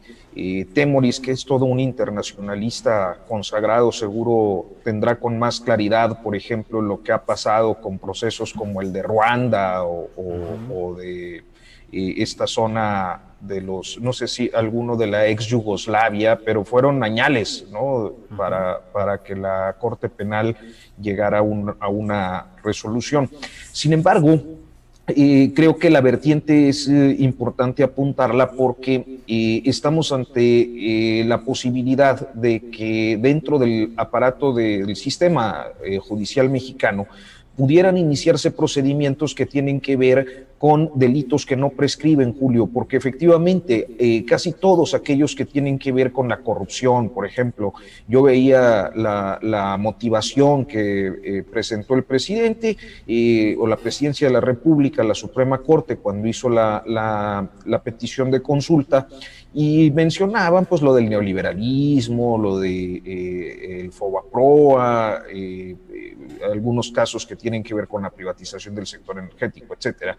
Pero entre todo eso había también una observación que me parece fundamental porque es lo que no prescribe y es esto que tiene que ver con crímenes de lesa humanidad y, naturalmente violaciones graves de derechos humanos. Estamos hablando de tortura, de desaparición, de ejecución extrajudicial, eh, que eh, se realizó y, creo que en algunos casos pudiera inclusive tipificarse. Eh, creo que no se ha hecho jamás en, en, el sistema jurídico mexicano, pero bueno, podría iniciarse casos que tienen que ver con genocidio y crímenes de lesa humanidad. Particularmente porque, bueno, pues en el caso de Salinas de Gortari, hace tiempo publiqué un artículo, por eso tengo como más o menos frescos algunos datos al respecto en, proceso. en el caso de Salinas de Gortari, pues el asesinato de, de perredistas a lo largo de su sexenio es un asunto clave como eh, en el caso de Cedillo lo es Acteal, lo es Aguas Blancas, lo es El Charco, eh, como en el caso de Vicente Fox, eh, donde podría ir Atenco, Oaxaca, Lázaro Cárdenas y quizás hasta Pasta de Conchos, que además sigue abierto el proceso ahí en el sistema interamericano, en varios de estos. En el caso de Calderón, bueno, pues la lista es enorme justamente por la forma en la que detonó todo ese proceso de militarización y violencia que descompuso al país, eh, pues hasta tenerlo en las condiciones que lo tenemos hoy. Y eh, en el caso de Peña Nieto, eh, pues está naturalmente Ayotzinapa, está Nochixtlán, están las ejecuciones extrajudiciales en diferentes momentos, eh, en el caso de Michoacán y del Estado de México, por este, Tatlaya y, algo que ocurrió por allá en, la zona de, Tierra Caliente, pero eh, eh, en el caso de Peña Nieto sí se pueden articular todavía algunos casos relacionados con corrupción. Eh, que sería eh, pues por lo reciente de la comisión de algunos delitos que pues, entonces de que hay forma de llevar a juicio a los expresidentes sí hay. De que los tiempos de la justicia eh, tienen que seguir como dice Temoris pues los tiempos que la ley determina pues también. Yo he sido muy claro en la idea de que dados estos crímenes ni siquiera tendrían que someterse a un ejercicio plebiscitario. Pero creo que, bueno, pues el presidente optó por esa vía. Eh, coincido con Arnoldo, va a ser muy difícil que alcance una condición eh, vinculatoria, va a ser un ejercicio anecdótico donde creo que va a ganar el sí al, enjuiciamiento, eh, pero eh, sin alcanzar el porcentaje indispensable para que esto sea vinculatorio. Ahora, ¿esto tendrá un uso político? Seguramente sí. Eh, en cualquier caso, me parece que los temas, los asuntos ahí están. Eh, hay algunos auténticamente graves, Calderón y Rápido y Furioso, por ejemplo, que van todavía más a, otra materia como lo es la, soberanía o inclusive traición a la patria. O sea, estamos ante un universo de, casos que pudieran activar, eh, digamos, una nueva historia en los procesos penales mexicanos, porque todos estos delitos están tipificados, pero nunca se han eh, eh, pues desarrollado procesalmente. Gracias, Arturo. Eh, Arnoldo Cuellar, bueno, estamos viendo hacia el pasado lo que hicieron exocupantes de la presidencia de la República hayan llegado al cargo, haya sido como haya sido, pero también ahora se está viendo hacia adelante porque de pronto Arnoldo luego de las elecciones se ha desatado eh, la, eh, la narrativa abierta de lo que pueden ser los precandidatos presidenciales. El propio presidente López Obrador en un giro pues extraño porque no ha cumplido ni siquiera la mitad de su periodo constitucional eh, como presidente de la República, ya está hablando no solo de, de Claudia Sheinbaum y de Marcelo Ebrard, los más evidentes, sino que incorpora en la baraja a De la Fuente, a Moctezuma, Esteban Moctezuma, a Claudia, a, eh, Rocío Nale y a Tatiana Cloutier. ¿Qué opinas de estos destapes eh, apresurados de los nombres que se están manejando? Arnoldo Cuellar, por favor. Gracias, Julio. Bueno, yo había dicho aquí otras veces que me disgustaba mucho el, el tapadismo en, manos y en boca de Andrés Manuel López Obrador, porque lo hacía pues un presidente eh, del siglo pasado del partido del que originalmente fue miembro. Escuchaba el lunes a las mosqueteras hablando de esto también muy atinadamente. Pero fíjate que me he quedado pensando y creo que al final de cuentas López Obrador está siendo de alguna manera sarcástico, está rizando el rizo y está abriendo una, una, un, debate muy temprano para exhibir mucho, tanto las, para administrar a su partido, que, que, que, no, que no tiene una institucionalidad, como muchas veces lo hemos señalado, muy firme, pero también para meter en un brete a la oposición. O sea, ¿dónde quedan hoy eh, Zambrano, Alito y Marquito? este, pidiendo que anulen todas las elecciones habidas y por haber. Les faltó pedir que anulen la de Biden quizás o la de Perú, porque perdieron, ¿no? Dijo que era más listo Vicente Fox cuando en el 91 fue a México con una maleta a pedir la anulación de las elecciones de Guanajuato con Ramón Aguirre. Y luego le preguntaron años después, oye, ¿y en la maleta qué llevabas? llevaba las pruebas o que dijo, llevaba mis calzones, como si no había nada, no teníamos una sola prueba, es el chiste era ir a hacer un escándalo y un lío y presionar a Salinas, ¿no? Cosa que hoy no está pasando. Pero entonces pues, se está burlando de la oposición, lo está metiendo en un brete muy anticipadamente, cómo van a negociar, pero también está distrayendo de otras cosas López Obrador, está distrayendo de lo que va a pasar en la línea 12, está distrayendo de no sé, quizás hasta de la tercera ola de COVID, está ganando el debate, como siempre suele ocurrir. A ver, ya nos movió de la reacción de los medios por el fallido ejercicio del quién es quién, eh, metiendo a los periódicos tradicionales, que además les encanta el tapadismo, que, que viven de él, que les ha... Eh, columnistas políticos han hecho carreras en este país tratando de desenebrar la lógica que no tiene ninguna del tapadismo, ¿no? pero, pero al final del día pues a estas alturas del partido, pues eso eh, no creo que vaya a durar mucho el tema, ¿no? Y van a pasar otras cosas, entre otras estos dos ejercicios plebiscitarios que vienen y las elecciones del próximo año, que yo creo que tendrán mucho que, que recomponer del panorama que surgió de las elecciones pasadas, ¿no? Gracias, Arnoldo. Eh, Temoris Greco, ¿cómo ves? ¿Es bueno, es malo el andar mencionando a estas alturas del partido los nombres de los posibles sucesores? ¿Qué te parecen los nombres? ¿Crees que se ayuda a algunos de los nombres más adelantados, como son los, los apellidos Sheinbaum y Ebrard? ¿O crees que hay de verdad un tapado que es el que realmente está resguardando López Obrador? El bueno, Fuera, pues fuera, de esos, fuera de esos nombres, pues es difícil encontrar otros, ¿no? Un, caballo negro, un presunto beneficiario de la, de la, distracción. O sea, yo, yo lo veo como dice Arnoldo, ¿no? Está, eh, sí, presionando la oposición y está jugando eh, eh, a, crear cortinas de humo, porque además insiste, insiste en el tema y lo, lo vuelve, mete y saca nombres. Creo que mientras más nombres mencione, pues mejor si es que efectivamente el, son Sheinbaum y Ebrard los que eventualmente serán designados, uno de ellos, porque, porque así difumina un poquito el tema. Pero yo creo que no hay mucha gente que se vaya con la finta. Es más relevante a quien excluyen, ¿no? que es Monreal. Eh, pero, pero hay que tener cuidado con, con sacar demasiadas conclusiones a partir de esa exclusión, porque cuando lo, dejaron fuera de la candidatura para jefe de gobierno de la, de la Ciudad de México, eh, le, dieron nada menos que la coordinación del Senado. O sea, eh, lo, hicieron jefe de la Cámara Alta del Congreso de la Unión.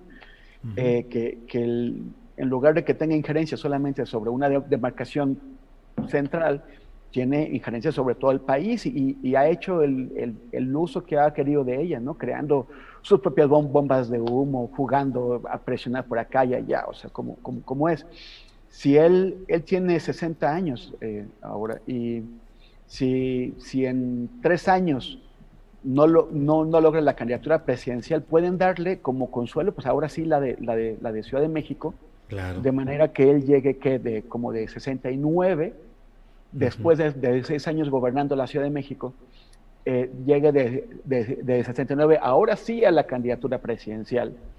y, no sería demasiado grande, porque aunque sería más grande que Andrés Manuel cuando, cuando, cuando él ganó la presidencia, sería más joven que Lula, ahora que tiene 75, 76 años, que, que va la, y más joven que Biden cuando, cuando ganó la presidencia de Estados Unidos. O sea, eso no, lo, no necesariamente lo deja fuera de la jugada. Entonces hay que, hay que seguir teniendo cuidado con Monreal, no sabemos para dónde va. Y luego hoy también este, Enrique García Ochoa, no, se me está yendo, eh, ego, este, nuestro, Enrique Galván Ochoa. Enrique Galván Ochoa, este, se me, perdón, eh, hoy mencionaba que también dejó fuera a Gerardo Fernández Noroña. Y bueno, pero pues, Noroña solamente se, se, se, toma en serio a sí mismo, ese es el único, ¿no? Bueno, y además no es miembro formal de Morena. Es, eh, está adscrito a la bancada del Partido del Trabajo y de hecho no es militante de ningún partido, Fernando Noroña. Y, sí, es, es, el, es el miembro de un, de, un, de un partido, es el miembro latoso, el, el, hijo latoso de un, de un partido que, que, de hecho debió haber perdido registro en esta elección. Bueno, hace, hace varias elecciones ya, o sea, se, se, mantiene siempre con vida eh, de, transfusión. Entonces, este, bueno, ¿quién toma en, serio Noroña? Eh, yo, yo, yo, creo que es más el ruido que hace que lo que realmente puede, puede hacer. Pero, pero bueno, eh, a, mí, a, mí, me parece que, que sí está como tratando de, dejar en claro que, que, no va a Monreal, pero eso no significa que Monreal no pueda lograr posiciones de, de, gran poder para los próximos años. Gracias, Temoris. Arturo Rodríguez, ¿El tapadismo goza de cabal salud o realmente está siendo sepultado con estos adelantos eh, eh, de colocación en el escaparate que está haciendo el propio López Obrador? Bueno, yo, yo eh, creo que tengo tres vertientes en respecto a este asunto. la primera es que no siento que haya sido el presidente el que inició la discusión sobre la sucesión presidencial, sino que hubo diferentes episodios que eh, llegaron luego a la mañanera y eh, él en su terreno, que es el terreno político, eh, pues le entró un tanto, me parece que con cierto divertimento del asunto. Porque hay que recordar que desde enero, pero particularmente unos días antes de las elecciones, hubo destapes en diferentes entidades federativas, mm, particularmente de Ricardo Monreal. Sí. Eh, hubo eh, luego, eh, entre otros episodios, pues toda esta definición en torno a la línea 12 que se fue centrando en el asunto de la sucesión presidencial de 2024 y finalmente la semana pasada esta expresión de apoyo a Claudia Sheinbaum durante la concentración morenista en el Auditorio Nacional. Entonces, eh, creo que a López Obrador le han ido a plantear este asunto a las mañaneras y él encantado de la vida, porque bueno, eh, sabemos que si algo sabe hacer el presidente es política y en ese sentido, creo que eh, ha encontrado una beta ciertamente para ir calando algunas conductas para ir también eh, eh, moviendo los escenarios hacia donde a él le interesa que se vayan moviendo en la discusión pública, pero me parece que, eh, como me parecía hace un mes y medio, cuando empezaron los destapes y el tema de la sucesión, yo, yo siento que es un tema, brevemente lo digo entre paréntesis, que se digamos que se acelera eh, en torno a la línea 12. O sea, la línea 12 es, eh, digamos que un hecho políticamente fortuito que detona la, discusión sobre la sucesión presidencial tempranísimo. O sea, este gobierno no ha llegado ni a la mitad. Entonces, me parece que es una discusión un tanto ociosa. Eh, que sin embargo el presidente retoma, pues porque ahí está y porque a él le gusta eh, destapar algunas discusiones que regularmente eran más eh, soterradas. Decía Arnoldo Cuellar hace un momento que hay periodistas que han hecho su carrera en el tapadismo y ciertamente era un asunto muy de las columnas. ahora que el año pasado, cuando antepasado que salió este libro de Carlos de Negri, pues justamente su, su, su fracaso final fue por equivocarse con el tapado, ¿no? Eh, entonces, creo que es un asunto que, es temprano y que en buena medida considero que es ocioso, este, aunque lo que sí es muy claro es que hay algunos perfiles, entre estos los algunos de los que mencionó el presidente, pues que se han ido construyendo ah, eh, eh, de manera discreta en muchos casos eh, el, proyecto presidencial al que podrían estar aspirando. Eh, y digo de manera discreta, bueno, pues porque eh, las campañas se hacen con estructuras y las estructuras no se montan en semanas. llevan un largo proceso de construcción de, una base, que en este caso me parece que es lo que está ocurriendo de, manera muy eh, notable en el caso de Ebrard y del caso de Monreal. Gracias, Arturo. Em, Arnoldo Cuellar, tú con frecuencia hablas del chilangocentrismo. Te quiero preguntar, ¿cómo ves ¿Cómo este... encima? ¿Eh? No, no, no. Eh, ¿Cómo ves esta especie de eje regional que se está tejiendo por parte del Movimiento Ciudadano entre los gobernadores en funciones de Jalisco, Enrique Alfaro, y el electo de Nuevo León, Samuel García, que por cierto mañana va a estar a las 10 de la mañana en Palacio Nacional. la verdad es que no me imagino cómo puede ser el diálogo político e intelectual entre López Obrador y Samuel García, que va a llegar presumiendo algún, alguna carpeta o algún reloj fosfo, fosfo, que es lo que más eh, eh, lo puede caracterizar. Pero en fin, ¿cómo ves este eje regional y qué tanto los poderes de los gobiernos de los estados pueden diseñar un futuro electoral distinto en 2024? Bueno, le, entro al tema. Nos enteraremos de lo que pase ahí por un TikTok seguramente, donde claro. a López Obrador dándole alguna clase de historia sobre don Alfonso Reyes y el general Bernardo Reyes. claro. Quiero también decirte que sí quiero tocar el tema de los tres expresidentes de los partidos porque se me hace la más grave y fuerte, el más grave y fuerte yo acuso al INE que se ha escuchado en estas elecciones por parte de sus más acérrimos defensores, pero lo dejamos para después, ¿no? ¿Te parece? Sí, señor. Sí, señor. Este, eh, bueno, son, dos eh, estados que han sido locomotoras industriales del país desde hace mucho tiempo, ¿no? Y que se han manejado con sus propias negociaciones hacia el centro. Quizás Nuevo León con, más independencia en el sentido de plantear, pues con cierto derecho de veto, eh, algunos presidentes lo respetaron, otros no, eh, con respecto a quienes les enviaban como, como virreyes, ¿no? Eh, también es una clase empresarial que deja a sus gobernadores, la de Nuevo León, hacer y corromperse mientras no se metan con ellos y les faciliten el presupuesto para sus eh, planteamientos de desarrollo y de competitividad que tienen muy claros. ¿no? la oficina del gobernador y todas las dependencias como una especie de intendencia del Grupo Monterrey. No es el mismo caso de Jalisco, que tiene otras complicaciones. Desde luego, Alfaro es un animal político mucho más desarrollado que, Samuel. Y en medio está un dinosaurio como Dante. Sí. Sí tiene posibilidades de construir algo administrándolos a ambos. Y además, hasta con el joven Colosio como una eh, carta ahí de repuesto, que, además sale en las encuestas muy bien posicionado. Me imagino que aún, aún es por el recuerdo de su padre y, del martirio, el asesinato, etcétera, ¿no? yo creo que van a jugar, siendo solamente dos gobernadores en medio de un mar morenista y de, de los panistas que están disminuyendo drásticamente su número, van a ser un factor. Pero van a ser un factor equilibrante. Yo no los veo rompiendo con Andrés Manuel López Obrador del todo, siempre y cuando consigan jalarlo a ciertas de sus eh, agendas, ¿no?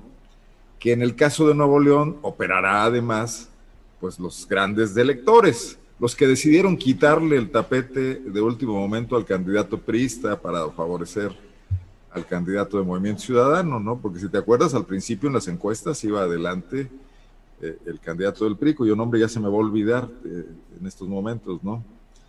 El Adrián, Adrián Garza. Adrián de la Garza. Adrián de la Garza. Sí. Y en Jalisco, cuando veíamos una oposición fuerte, ciudadana, sobre todo provocada por ciertos aspectos autoritarios del gobierno de Alfaro, pues logró sacar eh, la encomienda electoral más o menos bien librado. Entonces se vuelven jugadores. Alfaro también tiene la posibilidad de influir en sus colegas, por ejemplo, en los panistas de los estados vecinos, en Diego Sinoé Rodríguez Vallejo, donde hay una afinidad y hay temas comunes, como una presa que quieren construir juntos, o incluso con Aguascalientes y hasta con Querétaro, ¿no? Se, ve que de, ese grupo de gobernadores el único que trae una carta para presentarse como presidenciable es Alfaro. Entonces, ese, ese ajedrez se pone interesante. Eh, los morenistas se ven verdes, Julio, eh, pese a que van a ser mayoría, este actuar en bloques sin figuras representativas parece que les quita cierto protagonismo, ¿no? Eh, no, sé si Mario Delgado vaya a alcanzar a administrar todo eso o si algunos de ellos puedan a la larga también representar posibles alternativas, incluso para el tema de la sucesión, ¿no? Hoy, no lo veo claro todavía. Pero bueno, ahí, ahí, está, ahí está el planteamiento. Creo que no, no, no fue muy conclusivo, pero creo que no se puede ser conclusivo en estos momentos. Bien, gracias Arnoldo. Sobre este mismo tema, Temoris, ¿cómo ves eh, este eventual eje Nuevo León-Jalisco, el movimiento ciudadano. Eh, ¿Cómo ves este tema, Temoris? La, cuestión es si, si, efectivamente Dante va a poder ponerlos este, o, manipularlos a su gusto, ¿no? O sea, a mí me parece que Alfaro tiene una, una, fuerza propia muy ligada al grupo universidad y y Samuel es el que más necesita coaching, ahí sí puede ser, porque pues no tiene experiencia y, además está en una minoría muy dramática en el, en el Congreso local y, con, y, con, sus alcaldes. Entonces, o sea, no creo que con Colosio le alcance para hacer mucho, porque ni, ni siquiera tiene control del área metropolitana de Monterrey. Entonces, este, sí, eh, Samuel le hará caso si quiere, pero también, también depende de la, de la fortaleza de, las alianzas que haga Samuel con la, con la oligarquía local que le permita tener alguna fuerza frente a, Dante. Entonces, y, con Alfaro, no, la, verdad no creo que, Dante pueda, pueda, hacer mucho, ¿no? Alfaro, trae, su propia dinámica, y poder e intereses. Entonces, y, y, sí, este, Alfaro, después de, de, un inicio de año muy, muy aguerrido, muy, muy peleonero con Andrés Manuel de denuncias y dados flamígeros y no sé qué, de pronto, pum, se alivianó porque entendió que, que, la, que la, jugada de la, de la, oposición y de su propio partido no era, eh, no, le, no, le, permitía tener ese nivel de, de confrontación y que, y que, tiene tres años por delante, que tiene que llevarla bien con la federación. Entonces, y, y, la esperanza, yo creo que la jugada general de Dante es eh, que, no le ha salido tan bien porque tuvo una, tiene una fuerza muy escasa en la Cámara de Diputados, pues era ser el fiel de la, de la balanza, los, los, números no le están favoreciendo, pero eventualmente podría hacerlo. Entonces sí, es este, y, su apuesta es eso, es ante la polarización, ante los extremos a, los que están llegando, eh, ofrecerle una alternativa a la, a la, gente que se queda atrapada entre los dos bandos. Uh -huh. eh, fue, fue menos de lo que yo me imaginaba. O sea, el, el, el argumento del voto útil jaló mucha gente para, para la oposición, uh -huh. que tal vez en otro momento hubieran preferido optar por esa tercera vía. Pero, pero quién sabe, en estos tres años y rumbo a, a lo que ocurra en 2024, posiblemente el Movimiento Ciudadano pueda eh, erigirse como esta tercera vía. Yo creo que va a ser bastante eh, instructivo lo que, la, la, postura que asuman ante el referéndum eh, revocatorio. Si llaman a, a, a, a, votar en contra de Andrés Manuel o a favor de Andrés Manuel, o, o, se, o se quedan como neutrales. ¿no? Entonces, uh -huh. vamos también a ver qué es lo que ocurre ahí. Gracias, Temoris. Sobre este tema, Arturo Rodríguez de Nuevo León, Fosfo, Fosfo, y de Jalisco, Alfaro. Eh, ¿Cómo ves las posibilidades de un eje regional? ¿Qué tanto pueden proyectarse hacia la elección presidencial de 2024, Arturo? Bueno, yo, yo lo veo eh, como un fenómeno eh, auténticamente regional, ambos. Uh -huh. es decir, y me parece que las dos entidades eh, federativas que eh, hemos comentado y que además pues se trata de, dos polos económicos importantes después de la Ciudad de México y muestran y pues cómo hay eh, movimientos regionales que tienen sus propias lógicas que a veces nos resultan difíciles de entender, ¿no? sobre todo cuando eh, pues adoptamos una perspectiva chilangocéntrica, como dice el, el máster Arnoldo Cuellar, este, porque a final de cuentas eh, convergen diferentes eh, intereses, grupos y, y, también posiciones ciudadanas. A mí me parece que el caso de Nuevo León, que es el que tenemos reciente y que además a muchos, particularmente a mí, me sorprendería pensando que las elecciones eh, son limpias y que la voluntad popular se expresó mayoritariamente a favor de ese candidato, este, pues sí, sorprende, eh, sorprende que, que eh, nos encontremos ante el triunfo de la estulticia y que da paso a esta construcción de narrativa sobre ah, el, el valor de las redes sociales, eh, un uso exitoso, llegó gracias a su esposa. La realidad es que yo creo que Samuel García, y eh, habrá oportunidad de revisar esta historia, pues atiende más bien a los intereses de los grupos oligárquicos regionales, particularmente a Fomento Económico Mexicano y su líder, el Diablo Fernández, que son eh, quizás el grupo empresarial y uno de los empresarios poderosos de este país, que son opositores al gobierno actual, un gobierno que tampoco los quiere, evidentemente, y, y lo ha hecho manifiesto en diferentes oportunidades, especialmente a mediados del año pasado, cuando los incluyó ahí en la BOA y todo aquel episodio que luego eh, nos condujo en la perspectiva política a ver eh, la sanción, eh, quizás muy merecida, pensaría yo, por el tema de Profeco y los lácteos, etcétera. o sea, hay un encono con ese grupo empresarial eh, que es muy poderoso en el norte del país, particularmente en Nuevo León, con el que yo creo que existe una eh, clara connivencia de los grupos políticos que ganan. O sea, no es como que un candidato, o sea, quien crea que el Bronco ganó por el respaldo popular que consiguió, eh, eh, pues es que en realidad no sabe cómo se ganan las elecciones. Ahí hubo muchísima lana para financiar estructuras, como también lo hubo en el caso de, de Samuel García.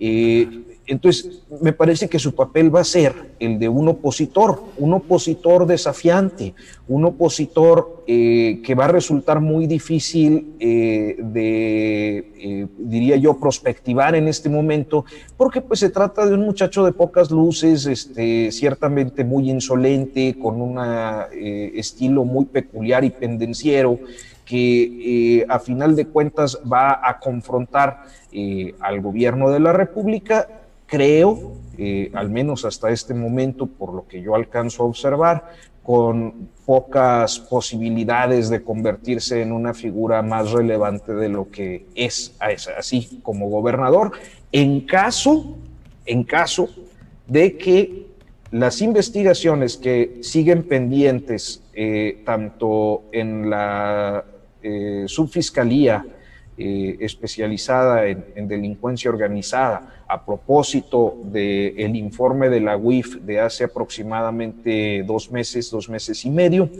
eh, así como la impugnación que en materia electoral tiene el PRI o el PRI-PRD, si se quiere, eh, por diferentes delitos electorales que pudieran y e irregularidades que pudieran tirar esa elección, este, terminen eh, pues dejándose de lado y confirmando su, su, posicionamiento. Entonces, en caso de que quede, yo creo que va a ser eso, un gobernador pendenciero, poco ortodoxo, este, insolente, eh, eh, grosero y, ya, sin más. Bien, gracias Arturo. Arnoldo Cuellar, son las 2 de la tarde con 53 minutos. Así es que antes de que se nos acabe el tiempo tenemos que tocar el tema que ya tú propusiste, el de los presidentitos de los partiditos, eh, como tú dices, pues haciendo la peor descalificación hasta ahora del proceso electoral recién pasado con su demanda de que se anulen las elecciones para gobernador en cuatro estados que son Guerrero, eh, Campeche, Michoacán y cuál otro me falta ni San Luis Potosí, ni más ni menos. Entonces, eh, tu opinión sobre este tema, por favor, Arnoldo. Lo, lo, ligo con el comentario anterior, porque me quedé pensando unas cosas. Yo creo que de todas formas, Movimiento Ciudadano eh, vive un buen momento. O sea, gana estos dos estados, se muestra capaz, independientemente de que Dante haya cedido y todo, eh, mostró habilidades para pactar con dos, con una oligarquía regional muy poderosa, como decía Arturo, y con otra en Jalisco, más la Universidad de, Guadalajara. Y perdió, hay que recordar que perdió Campeche por la necedad de Alito de aferrarse con su sobrino, si no estaríamos hablando de un triángulo en este, este eje, ¿no? Entonces es un partido que, que, que sí abre expectativas a futuro por su capacidad de maniobra, por su flexibilidad. Y hay que recordar que para el 2024 va a haber muchos intereses buscando partidos flexibles. Y los tres partiditos que hoy se presentaron en rueda de prensa para por lo menos convocar a algunos reporteros juntos, eh, tienen el momento contrario. Marco Rodríguez ya se está pidiendo su cabeza, su gobernador favorito está a punto de dejar el poder y de caer en la cárcel. Eh, Zambrano es lo, todo es, es, es peor que un zombie, porque un zombie no se ha dado cuenta de que está muerto y Zambrano sí lo sabe, pero ahí sigue caminando y Alito tiene el partido tomado. Entonces, bueno, pues sí, terrible asunto, pero me llama la atención que todos ellos que salieron a defender y a poner el pecho por el INE, cuando López Obrador y cuando eh, Félix Salgado Macedonio estaban lanzando sus fuertes embates, hoy dan a conocer que la elección fue un absoluto cochinero. ¿Dónde estaba el INE entonces? Hubo exceso en gastos de campaña, hubo narcotráfico, Hubo toda clase de tropelías, casillas, zapato, todo lo que nos ha presumido el INE que se acabó desde que Pepe Goldenberg este, estableció esa institución, regresó de pronto y no se habían dado cuenta. Todo en las elecciones en las que perdieron. Eh, bueno, alguien, si alguien tiene que salir a responderles a esos partidos, es el INE, es Lorenzo Córdoba, eh, no, no, pues no, no Morena, no Mario Delgado ni nadie. Pues sí. Bien, Arnoldo, gracias. Eh, Temuris, ¿cómo ves este tema de la demanda de tres eh, dirigentes partidistas para que se anulen las elecciones locales, estatales, las de gobernador en cuatro estados de la República? Pues es lo que ya pues lo, que les dijo Andrés Manuel ahí sí, ¿no? Cínicos, o sea, cínicos por ir a, la OEA a, que, a, quejarse de la, de la violencia y del narcotráfico, bueno, a pesar de que, de que saben que la, que la OEA México eh, esto pues está en contra de, Luis Almagro, que es el que es el, es el, que es presidente de la OEA, el, secretario, general, el secretario general de la, de la OEA, ¿no? Y este porque, porque Almagro pues fue fue comparsa de un golpe de estado en Bolivia. y entre otras barbaridades que, ha hecho el tipo. Pero además que la OEA no se puede meter, o sea, es un tema propagandístico total. Y, pues están, eh, pues sí, dando patadas de, ahogado. La, descripción que hizo Arnoldo ahora de, lo que queda de, la, de, los, de esos liderazgos, pues es tremendo. El PRD existe porque le sirve para simular pluripartidismo o, variedad ideológica, pero, pero realmente lo único que queda es, es, este, es el PRI y el PAN con, con dirigencias eh, hackeadas, en, en jaque. Entonces, bueno, es, es, es difícil ver qué, es lo que pueden conseguir con eso, sobre todo cuando ellos, como también pues, han exigido este respeto eh, al INE y pues son los, que lo, desconocen. A mí me parece que ya, pues, este, lo, el, que puede realmente todavía regenerarse, no, no regenerarse, pero reconstituir una fuerza de consideración, y a mí me parece que es el PAN, porque, porque sigue teniendo una, una, presencia regional importante y no está tan desgastado y tan desprestigiado. Pero no con Marco Cortés, Temoris. Pero no con Marco Cortés, eso, ¿no? O sea, Marco Cortés este, ya, ¿qué representa? Y menos con, con su dirigente más movido, que es Anaya, que anda pues haciendo ridículo por toda la República. Entonces, pues sí, es, es, este, es, muy, es muy difícil. Yo, a, a mí, realmente pienso, ¿quién puede presentarle un, reto de consideración a Morena en 2024, pues la propia Morena, ¿no? O sea, lo, que, lo que es que depende de lo que resulte de, las pugnas internas que, se ponen ríspidas en ese partido, pues a ver si no hay efectivamente una, una, una, decisión. Ya hubo aquella grabación que difundió MX eh, por ahí de, de abril o mayo, en donde Berta Luján y algunos de los suyos ante el, ante el arrinconamiento en el que se están encontrando por el grupo Ebrard Delgado, eh, eh, mencionaron o, hablaron, consideran la posibilidad de la creación de otro partido político dentro del movimiento López Obradorista, asumo, pero eh, se ha separado de, las estructuras de, Moreno. Vamos a ver si no acaba ahí siendo ese el, germen de una, de, una candidatura. O sea, ¿por qué no podemos imaginarnos un, unas elecciones donde la oposición va con un candidato, pero eh, el, movimiento López Obradorista tiene a Sheinbaum y a Ebrard de cada lado, ¿no? O sea, dos candidatos. Bueno, Temoris, gracias. Eh, Arturo Rodríguez, ¿qué opinas sobre este tema de los presidentes de tres partidos eh, demandando anulación de elecciones en cuatro estados de la República? Yo, creo que las elecciones eh, en varios estados de la República eh, o en todos los estados, si es necesario, tienen que revisarse por eh, la forma atípica en la que en diferentes regiones se comportó la elección, el, día de la jornada comicial, y no porque lo pidan necesariamente estos dirigentes partidistas, sino por un tema de limpieza y, de legitimidad democrática. porque llama mucho la atención, mira, veo por ejemplo a Silvano Aureoles. Y yo creo que Silvano Aureoles está metido en una campaña por tratar de tirar la elección de la gubernatura michoacana. Y es posible que en muchos de sus alegatos tenga razón, lo que también, o lo que mejor dicho, tampoco eh, excluye que su propia eh, administración haya incurrido en una serie de irregularidades electorales, porque es muy inexplicable el resultado del estado de Michoacán. O sea, por un lado vemos que la mayoría de las alcaldías, de las diputaciones locales, de las diputaciones federales, eh, las gana eh, la coalición PRI-PAN-PRD o, lo que sea, porque en unas nada más iba PRI con PAN y en otras iba este, PRD con PAN o PRD con PRI.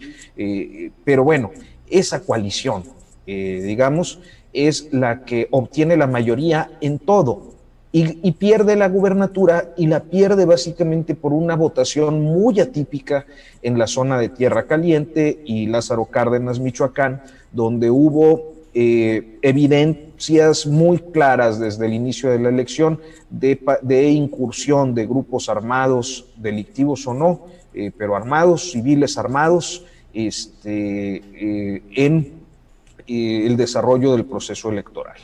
Eh, entonces, creo que aquí nos enfrentamos a un, a un duelo de estructuras, o sea, y, de operaciones electorales irregulares. Por una parte, la del gobernador Aureoles, que gana la mayor parte del Estado, y por otra, esa eh, conducción o ese resultado y, y, y eh, conducta atípica del electorado de Tierra Caliente y Lázaro Cárdenas que favorece de una manera desorbitante a Morena, particularmente en un distrito que es el de Leonel Godoy, el distrito 1 de Michoacán. Uh -huh. ¿Qué quiero decir con esto? Que Michoacán, como diferentes zonas del país, han sido un cochinero no nomás de un lado, sino de los dos o al menos existen indicios de que fue así y que por un tema de legitimidad y legalidad eh, democrática tienen que revisarse porque no se trata eh, la democracia y no se tratan los procesos electorales nada más de actos dogmáticos en los que, ah, bueno, ya ganamos y vamos a creer todos que eh, fue todo muy legal. Yo creo que vale la pena hacer el ejercicio y si hay algo podrido en cada elección que se plantea. Yo no creo que todas, pero me parece muy destacado el caso de Nuevo León que ya mencionaba, el caso de San Luis Potosí, tu tierra, Julio Hernández, uh -huh. este, tu tierra adoptiva o una uh -huh. de tus tierras adoptivas, uh -huh. este, y el caso de Michoacán, destacadamente esas tres entidades federativas, creo que no, no, eh, pues no pueden quedarse nada más así, al menos se tiene que investigar y bueno, pues que las autoridades determinen. ¿no? Bien, pues, uh, pues con esto hemos uh, concluido nuestra mesa de periodistas, son las 3 de la tarde con 3 minutos. Eh, sí, a reserva de lo que... Arnoldo, adelante, por favor. Breve, brevemente, digo, sí. me parece, escuché la argumentación de Arturo con mucha atención, pero yo creo que el tema del narco metido en, Michoacán y en otros estados del país es cotidiano, es permanente. Yo no creo que oleadas de criminales hayan llegado a Michoacán el 5 de junio para orientar la votación el 6. Y me parece que Aureoles sabía de esto, que Aureoles gobernó con ellos y que probablemente ganó elecciones con ellos en el pasado, intermedias y la suya propia, pero que ahora que no le favorecen, va y lo saca. Y entonces me parece que aquí viene un asunto fundamental estamos atacando un síntoma, pero no la enfermedad. O sea, todos los partidos políticos saben de esto, se aprovechan de ello, de acuerdo a su capacidad de maniobra y negociación, a lo que ofrezcan a cambio. Y el INE ausente, se hace pato, decide no ver eso, excesos de gastos, intervención de, de, del narco, violencia, etcétera.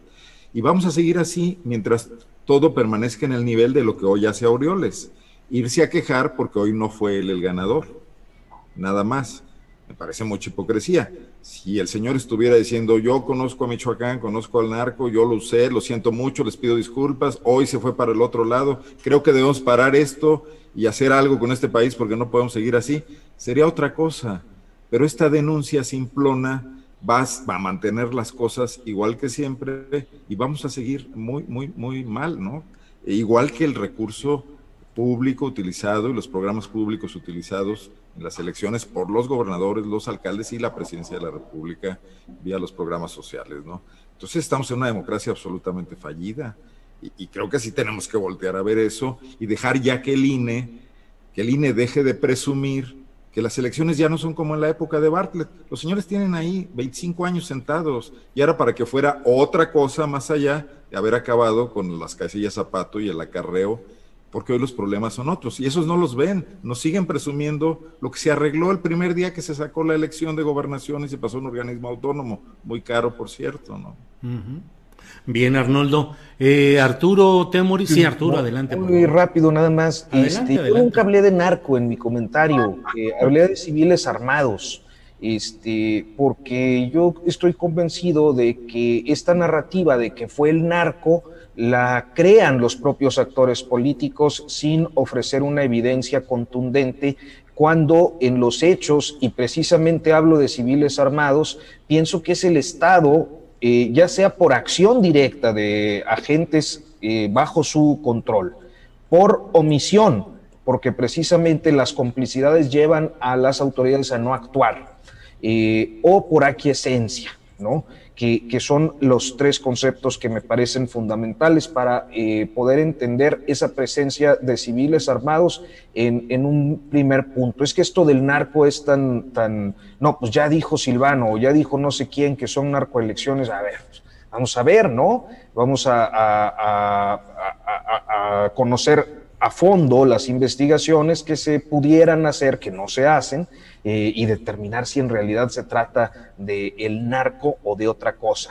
Eh, y lo segundo es que precisamente el, problema eh, con la democracia es este, que tenemos casos como, insisto yo, el de Michoacán y el de Nuevo León y el de San Luis Potosí, que me parecen los más claros, donde lo que encontramos es una democracia fallida. Y desafortunadamente creo que pues sí, quisiéramos que todo el sistema cambiara de un tirón, pero pues conforme a nuestro sistema, eh, los asuntos tienen que resolverse de manera casuística, ¿no?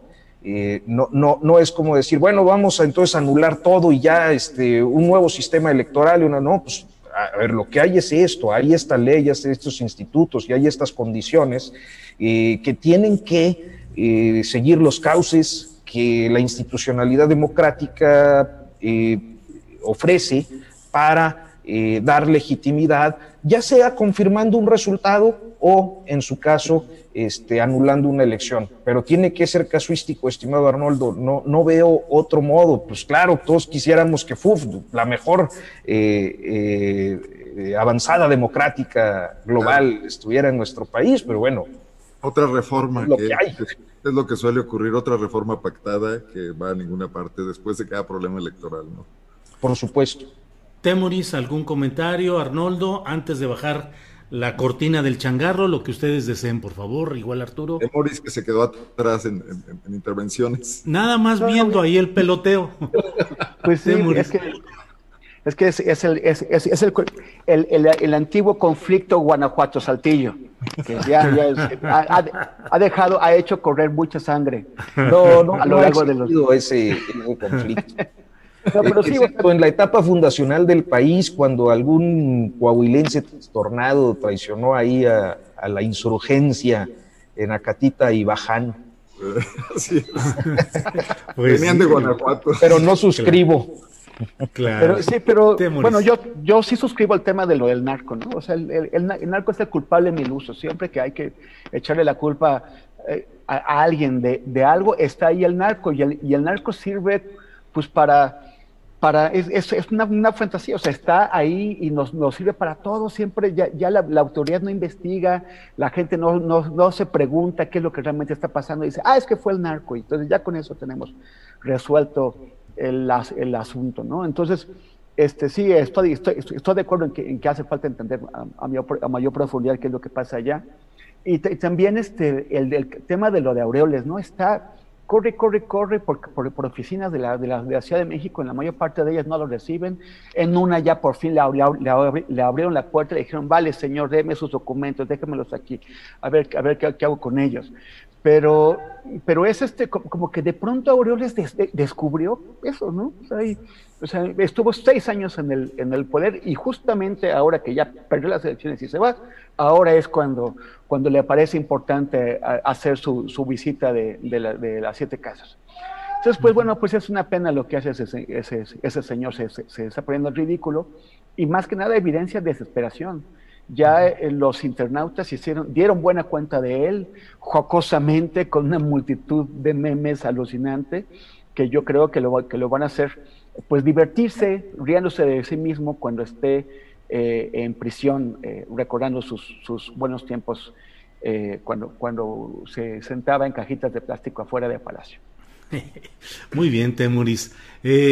Arturo Rodríguez, pues si no hay alguna otra cosa, gracias por esta intervención. Si hay algún otro tema o algún otro comentario, adelante igualmente. No, no, lo único sí es dejar muy claro que, o sea, cuando digo que eh, se tiene que revisar, Eh, no excluyo bajo ninguna circunstancia la propia operación que es muy notoria de Silvano Aureoles, del gobierno de Silvano Aureoles. O sea, ahí eh, es evidente que aunque él está señalando lo que dice que está probando en algunos territorios, su propia estructura gubernamental operó electoralmente. Por eso digo que esa elección estuvo mal eh, por todos lados. Pero bueno nada más dejarlo muy claro porque no, no quiero que se vaya a ver como un gesto de simpatía a, pues a ningún político, ya saben que yo no. la, solución, la solución Salinas de Guanajuato. O sea, un interino que llame a elecciones por a los siguientes dos años y luego no las llame, se le olvide, ¿no? Puede ser.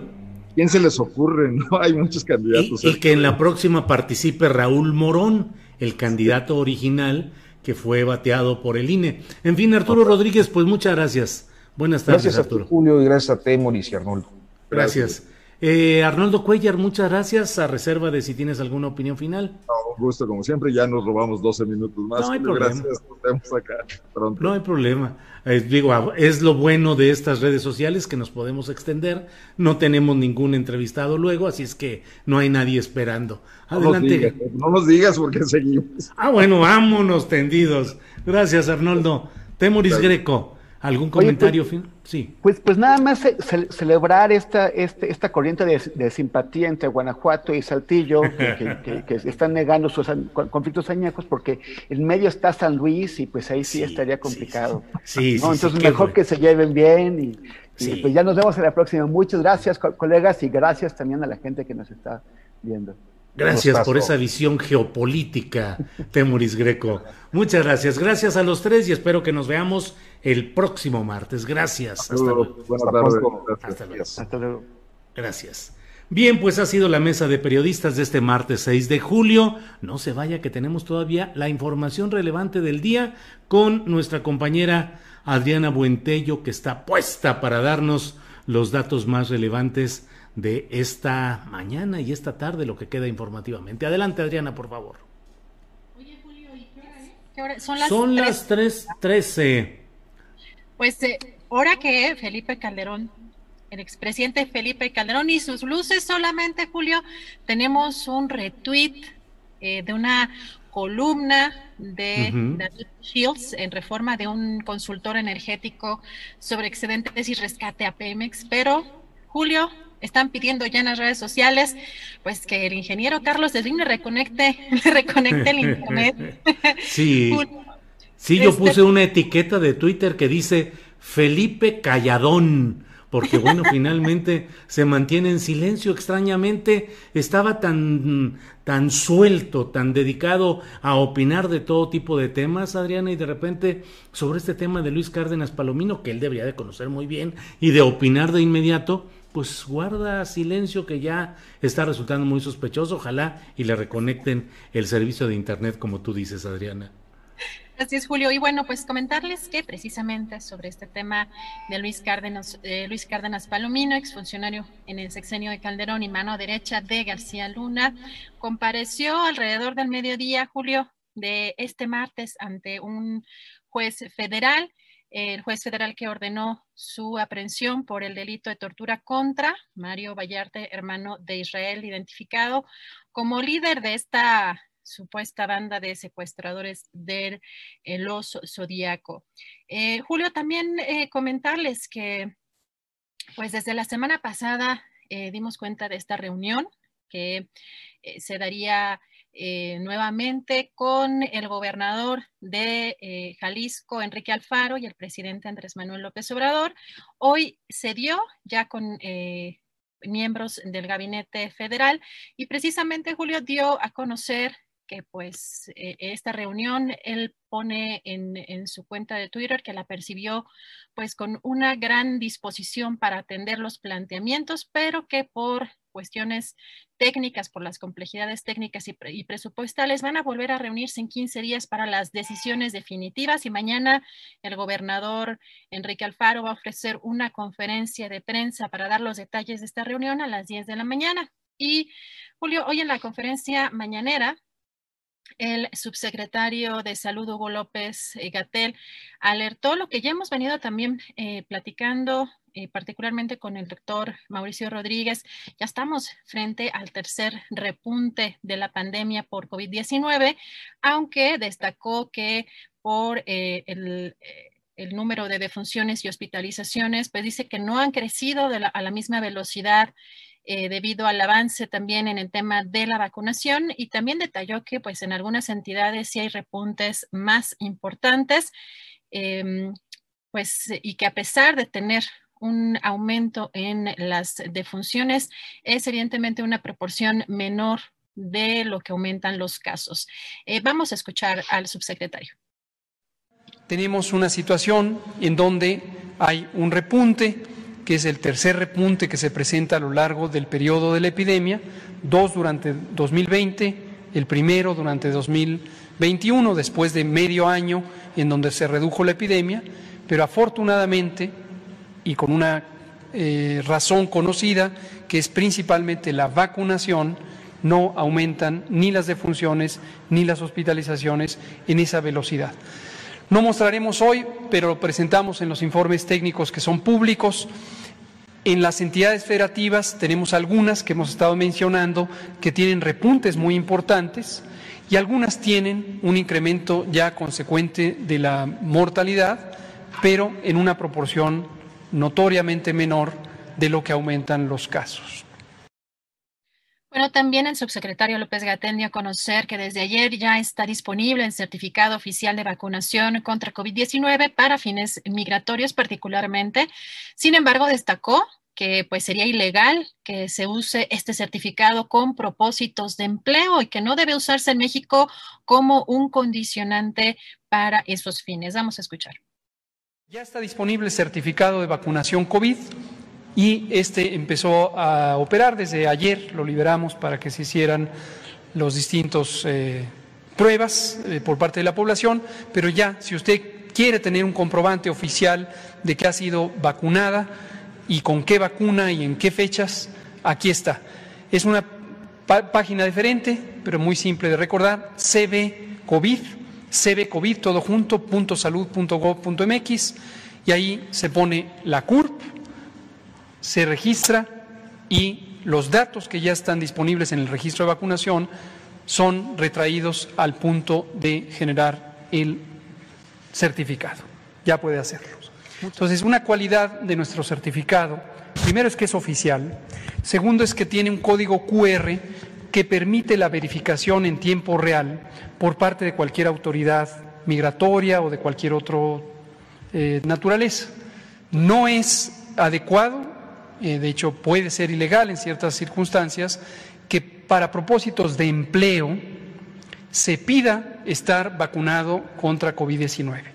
No sería procedente que un empleador en México pidiera el certificado y que si la persona no tiene el certificado, no le quiera recibir en el empleo si ya está empleado o no lo quiera emplear si la persona no está empleada. Eso no sería adecuado, sería contrapuesto a las leyes mexicanas y por lo tanto el certificado no debe usarse en México como un condicionante de empleo, igual que no debe eh, usarse ningún otro requisito de salud en ese sentido.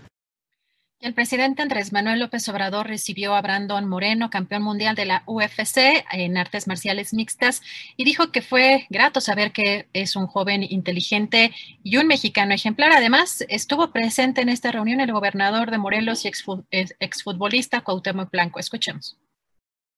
Me da mucho gusto recibir aquí en el despacho presidencial a Brandon Moreno, campeón mundial de artes marciales mixtas. Es un mexicano ejemplar, está aquí con el directivo de este deporte en México y en el extranjero y con eh, Blanco, gobernador de Morelos. Julio, pues es la información más relevante, relevante de las últimas horas y pues seguimos esperando, seguimos esperando a ver, a ver a qué hora escuchamos o leemos la primera declaración del expresidente Felipe Calderón. Sí, mientras tanto en Twitter, donde puse ese, esa etiqueta, ese hashtag, el hashtag Felipe Calladón, siguen llegando muchos eh, eh, retweets y comentarios sobre el silencio de Felipe Calderón respecto a eh, la detención de Cárdenas Palomino. Pero bueno, pues vamos a seguir adelante, Adriana, dándole las gracias a nuestra audiencia, al público, a quienes han acompañado en esta transmisión, a nuestro equipo de trabajo. Y déjame comentar que Italia acaba de anotar su primer gol ante España en la Eurocopa, 1-0 después del minuto 60. Así es que ahorita terminando el programa, Adriana, me voy corriendo a poner a, ver el final de este emocionante partido Italia contra España, que ya va ganando Italia 1-0. Eh, según lo que leo, porque bueno, no he podido estar atento al partido, pero España ha jugado muy bien, bonito, pero no ha anotado, e Italia en tres pases y con mucha rapidez logró su primer gol. En fin, pues eh, Adriana, listos para mañana, para nuestro programa de este miércoles 7 de julio, a prepararlo y mañana estaremos de nuevo en estas frecuencias de Internet. Adriana. Así es, Julio. Muchas gracias, buen provecho a todos y hasta mañana. Bien, gracias. Para que te enteres del próximo noticiero, suscríbete y dale follow en Apple, Spotify, Amazon Music, Google o donde sea que escuches podcast. Te invitamos a visitar nuestra página julioastillero.com.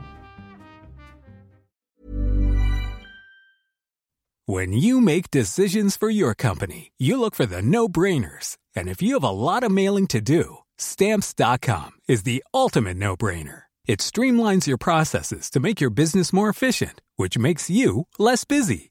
Mail checks, invoices, legal documents, and everything you need to keep your business running with Stamps.com.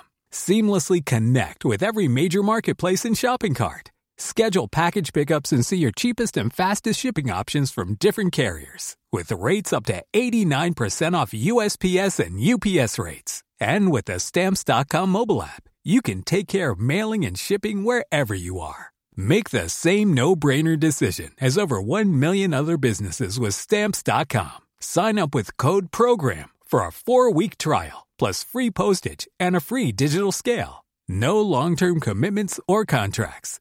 That's stamps.com. Code program. ¿Te preocupas por tu familia? Entonces, ¿por qué darles solo huevos ordinarios cuando pueden disfrutar de lo mejor? Eggland's Best, los únicos huevos con ese delicioso sabor fresco de granja, además de la mejor nutrición, como 6 veces más vitamina D, 10 veces más vitamina E y 25% menos de grasa saturada que los huevos regulares, además de muchos otros nutrientes importantes. Así que, dales los mejores huevos. Eggland's Best, mejor sabor, mejor nutrición, mejores huevos. Para que te enteres del próximo noticiero, suscríbete y dale follow en Apple, Spotify, Amazon Music, Google o donde sea que escuches podcast. Te invitamos a visitar nuestra página julioastillero.com.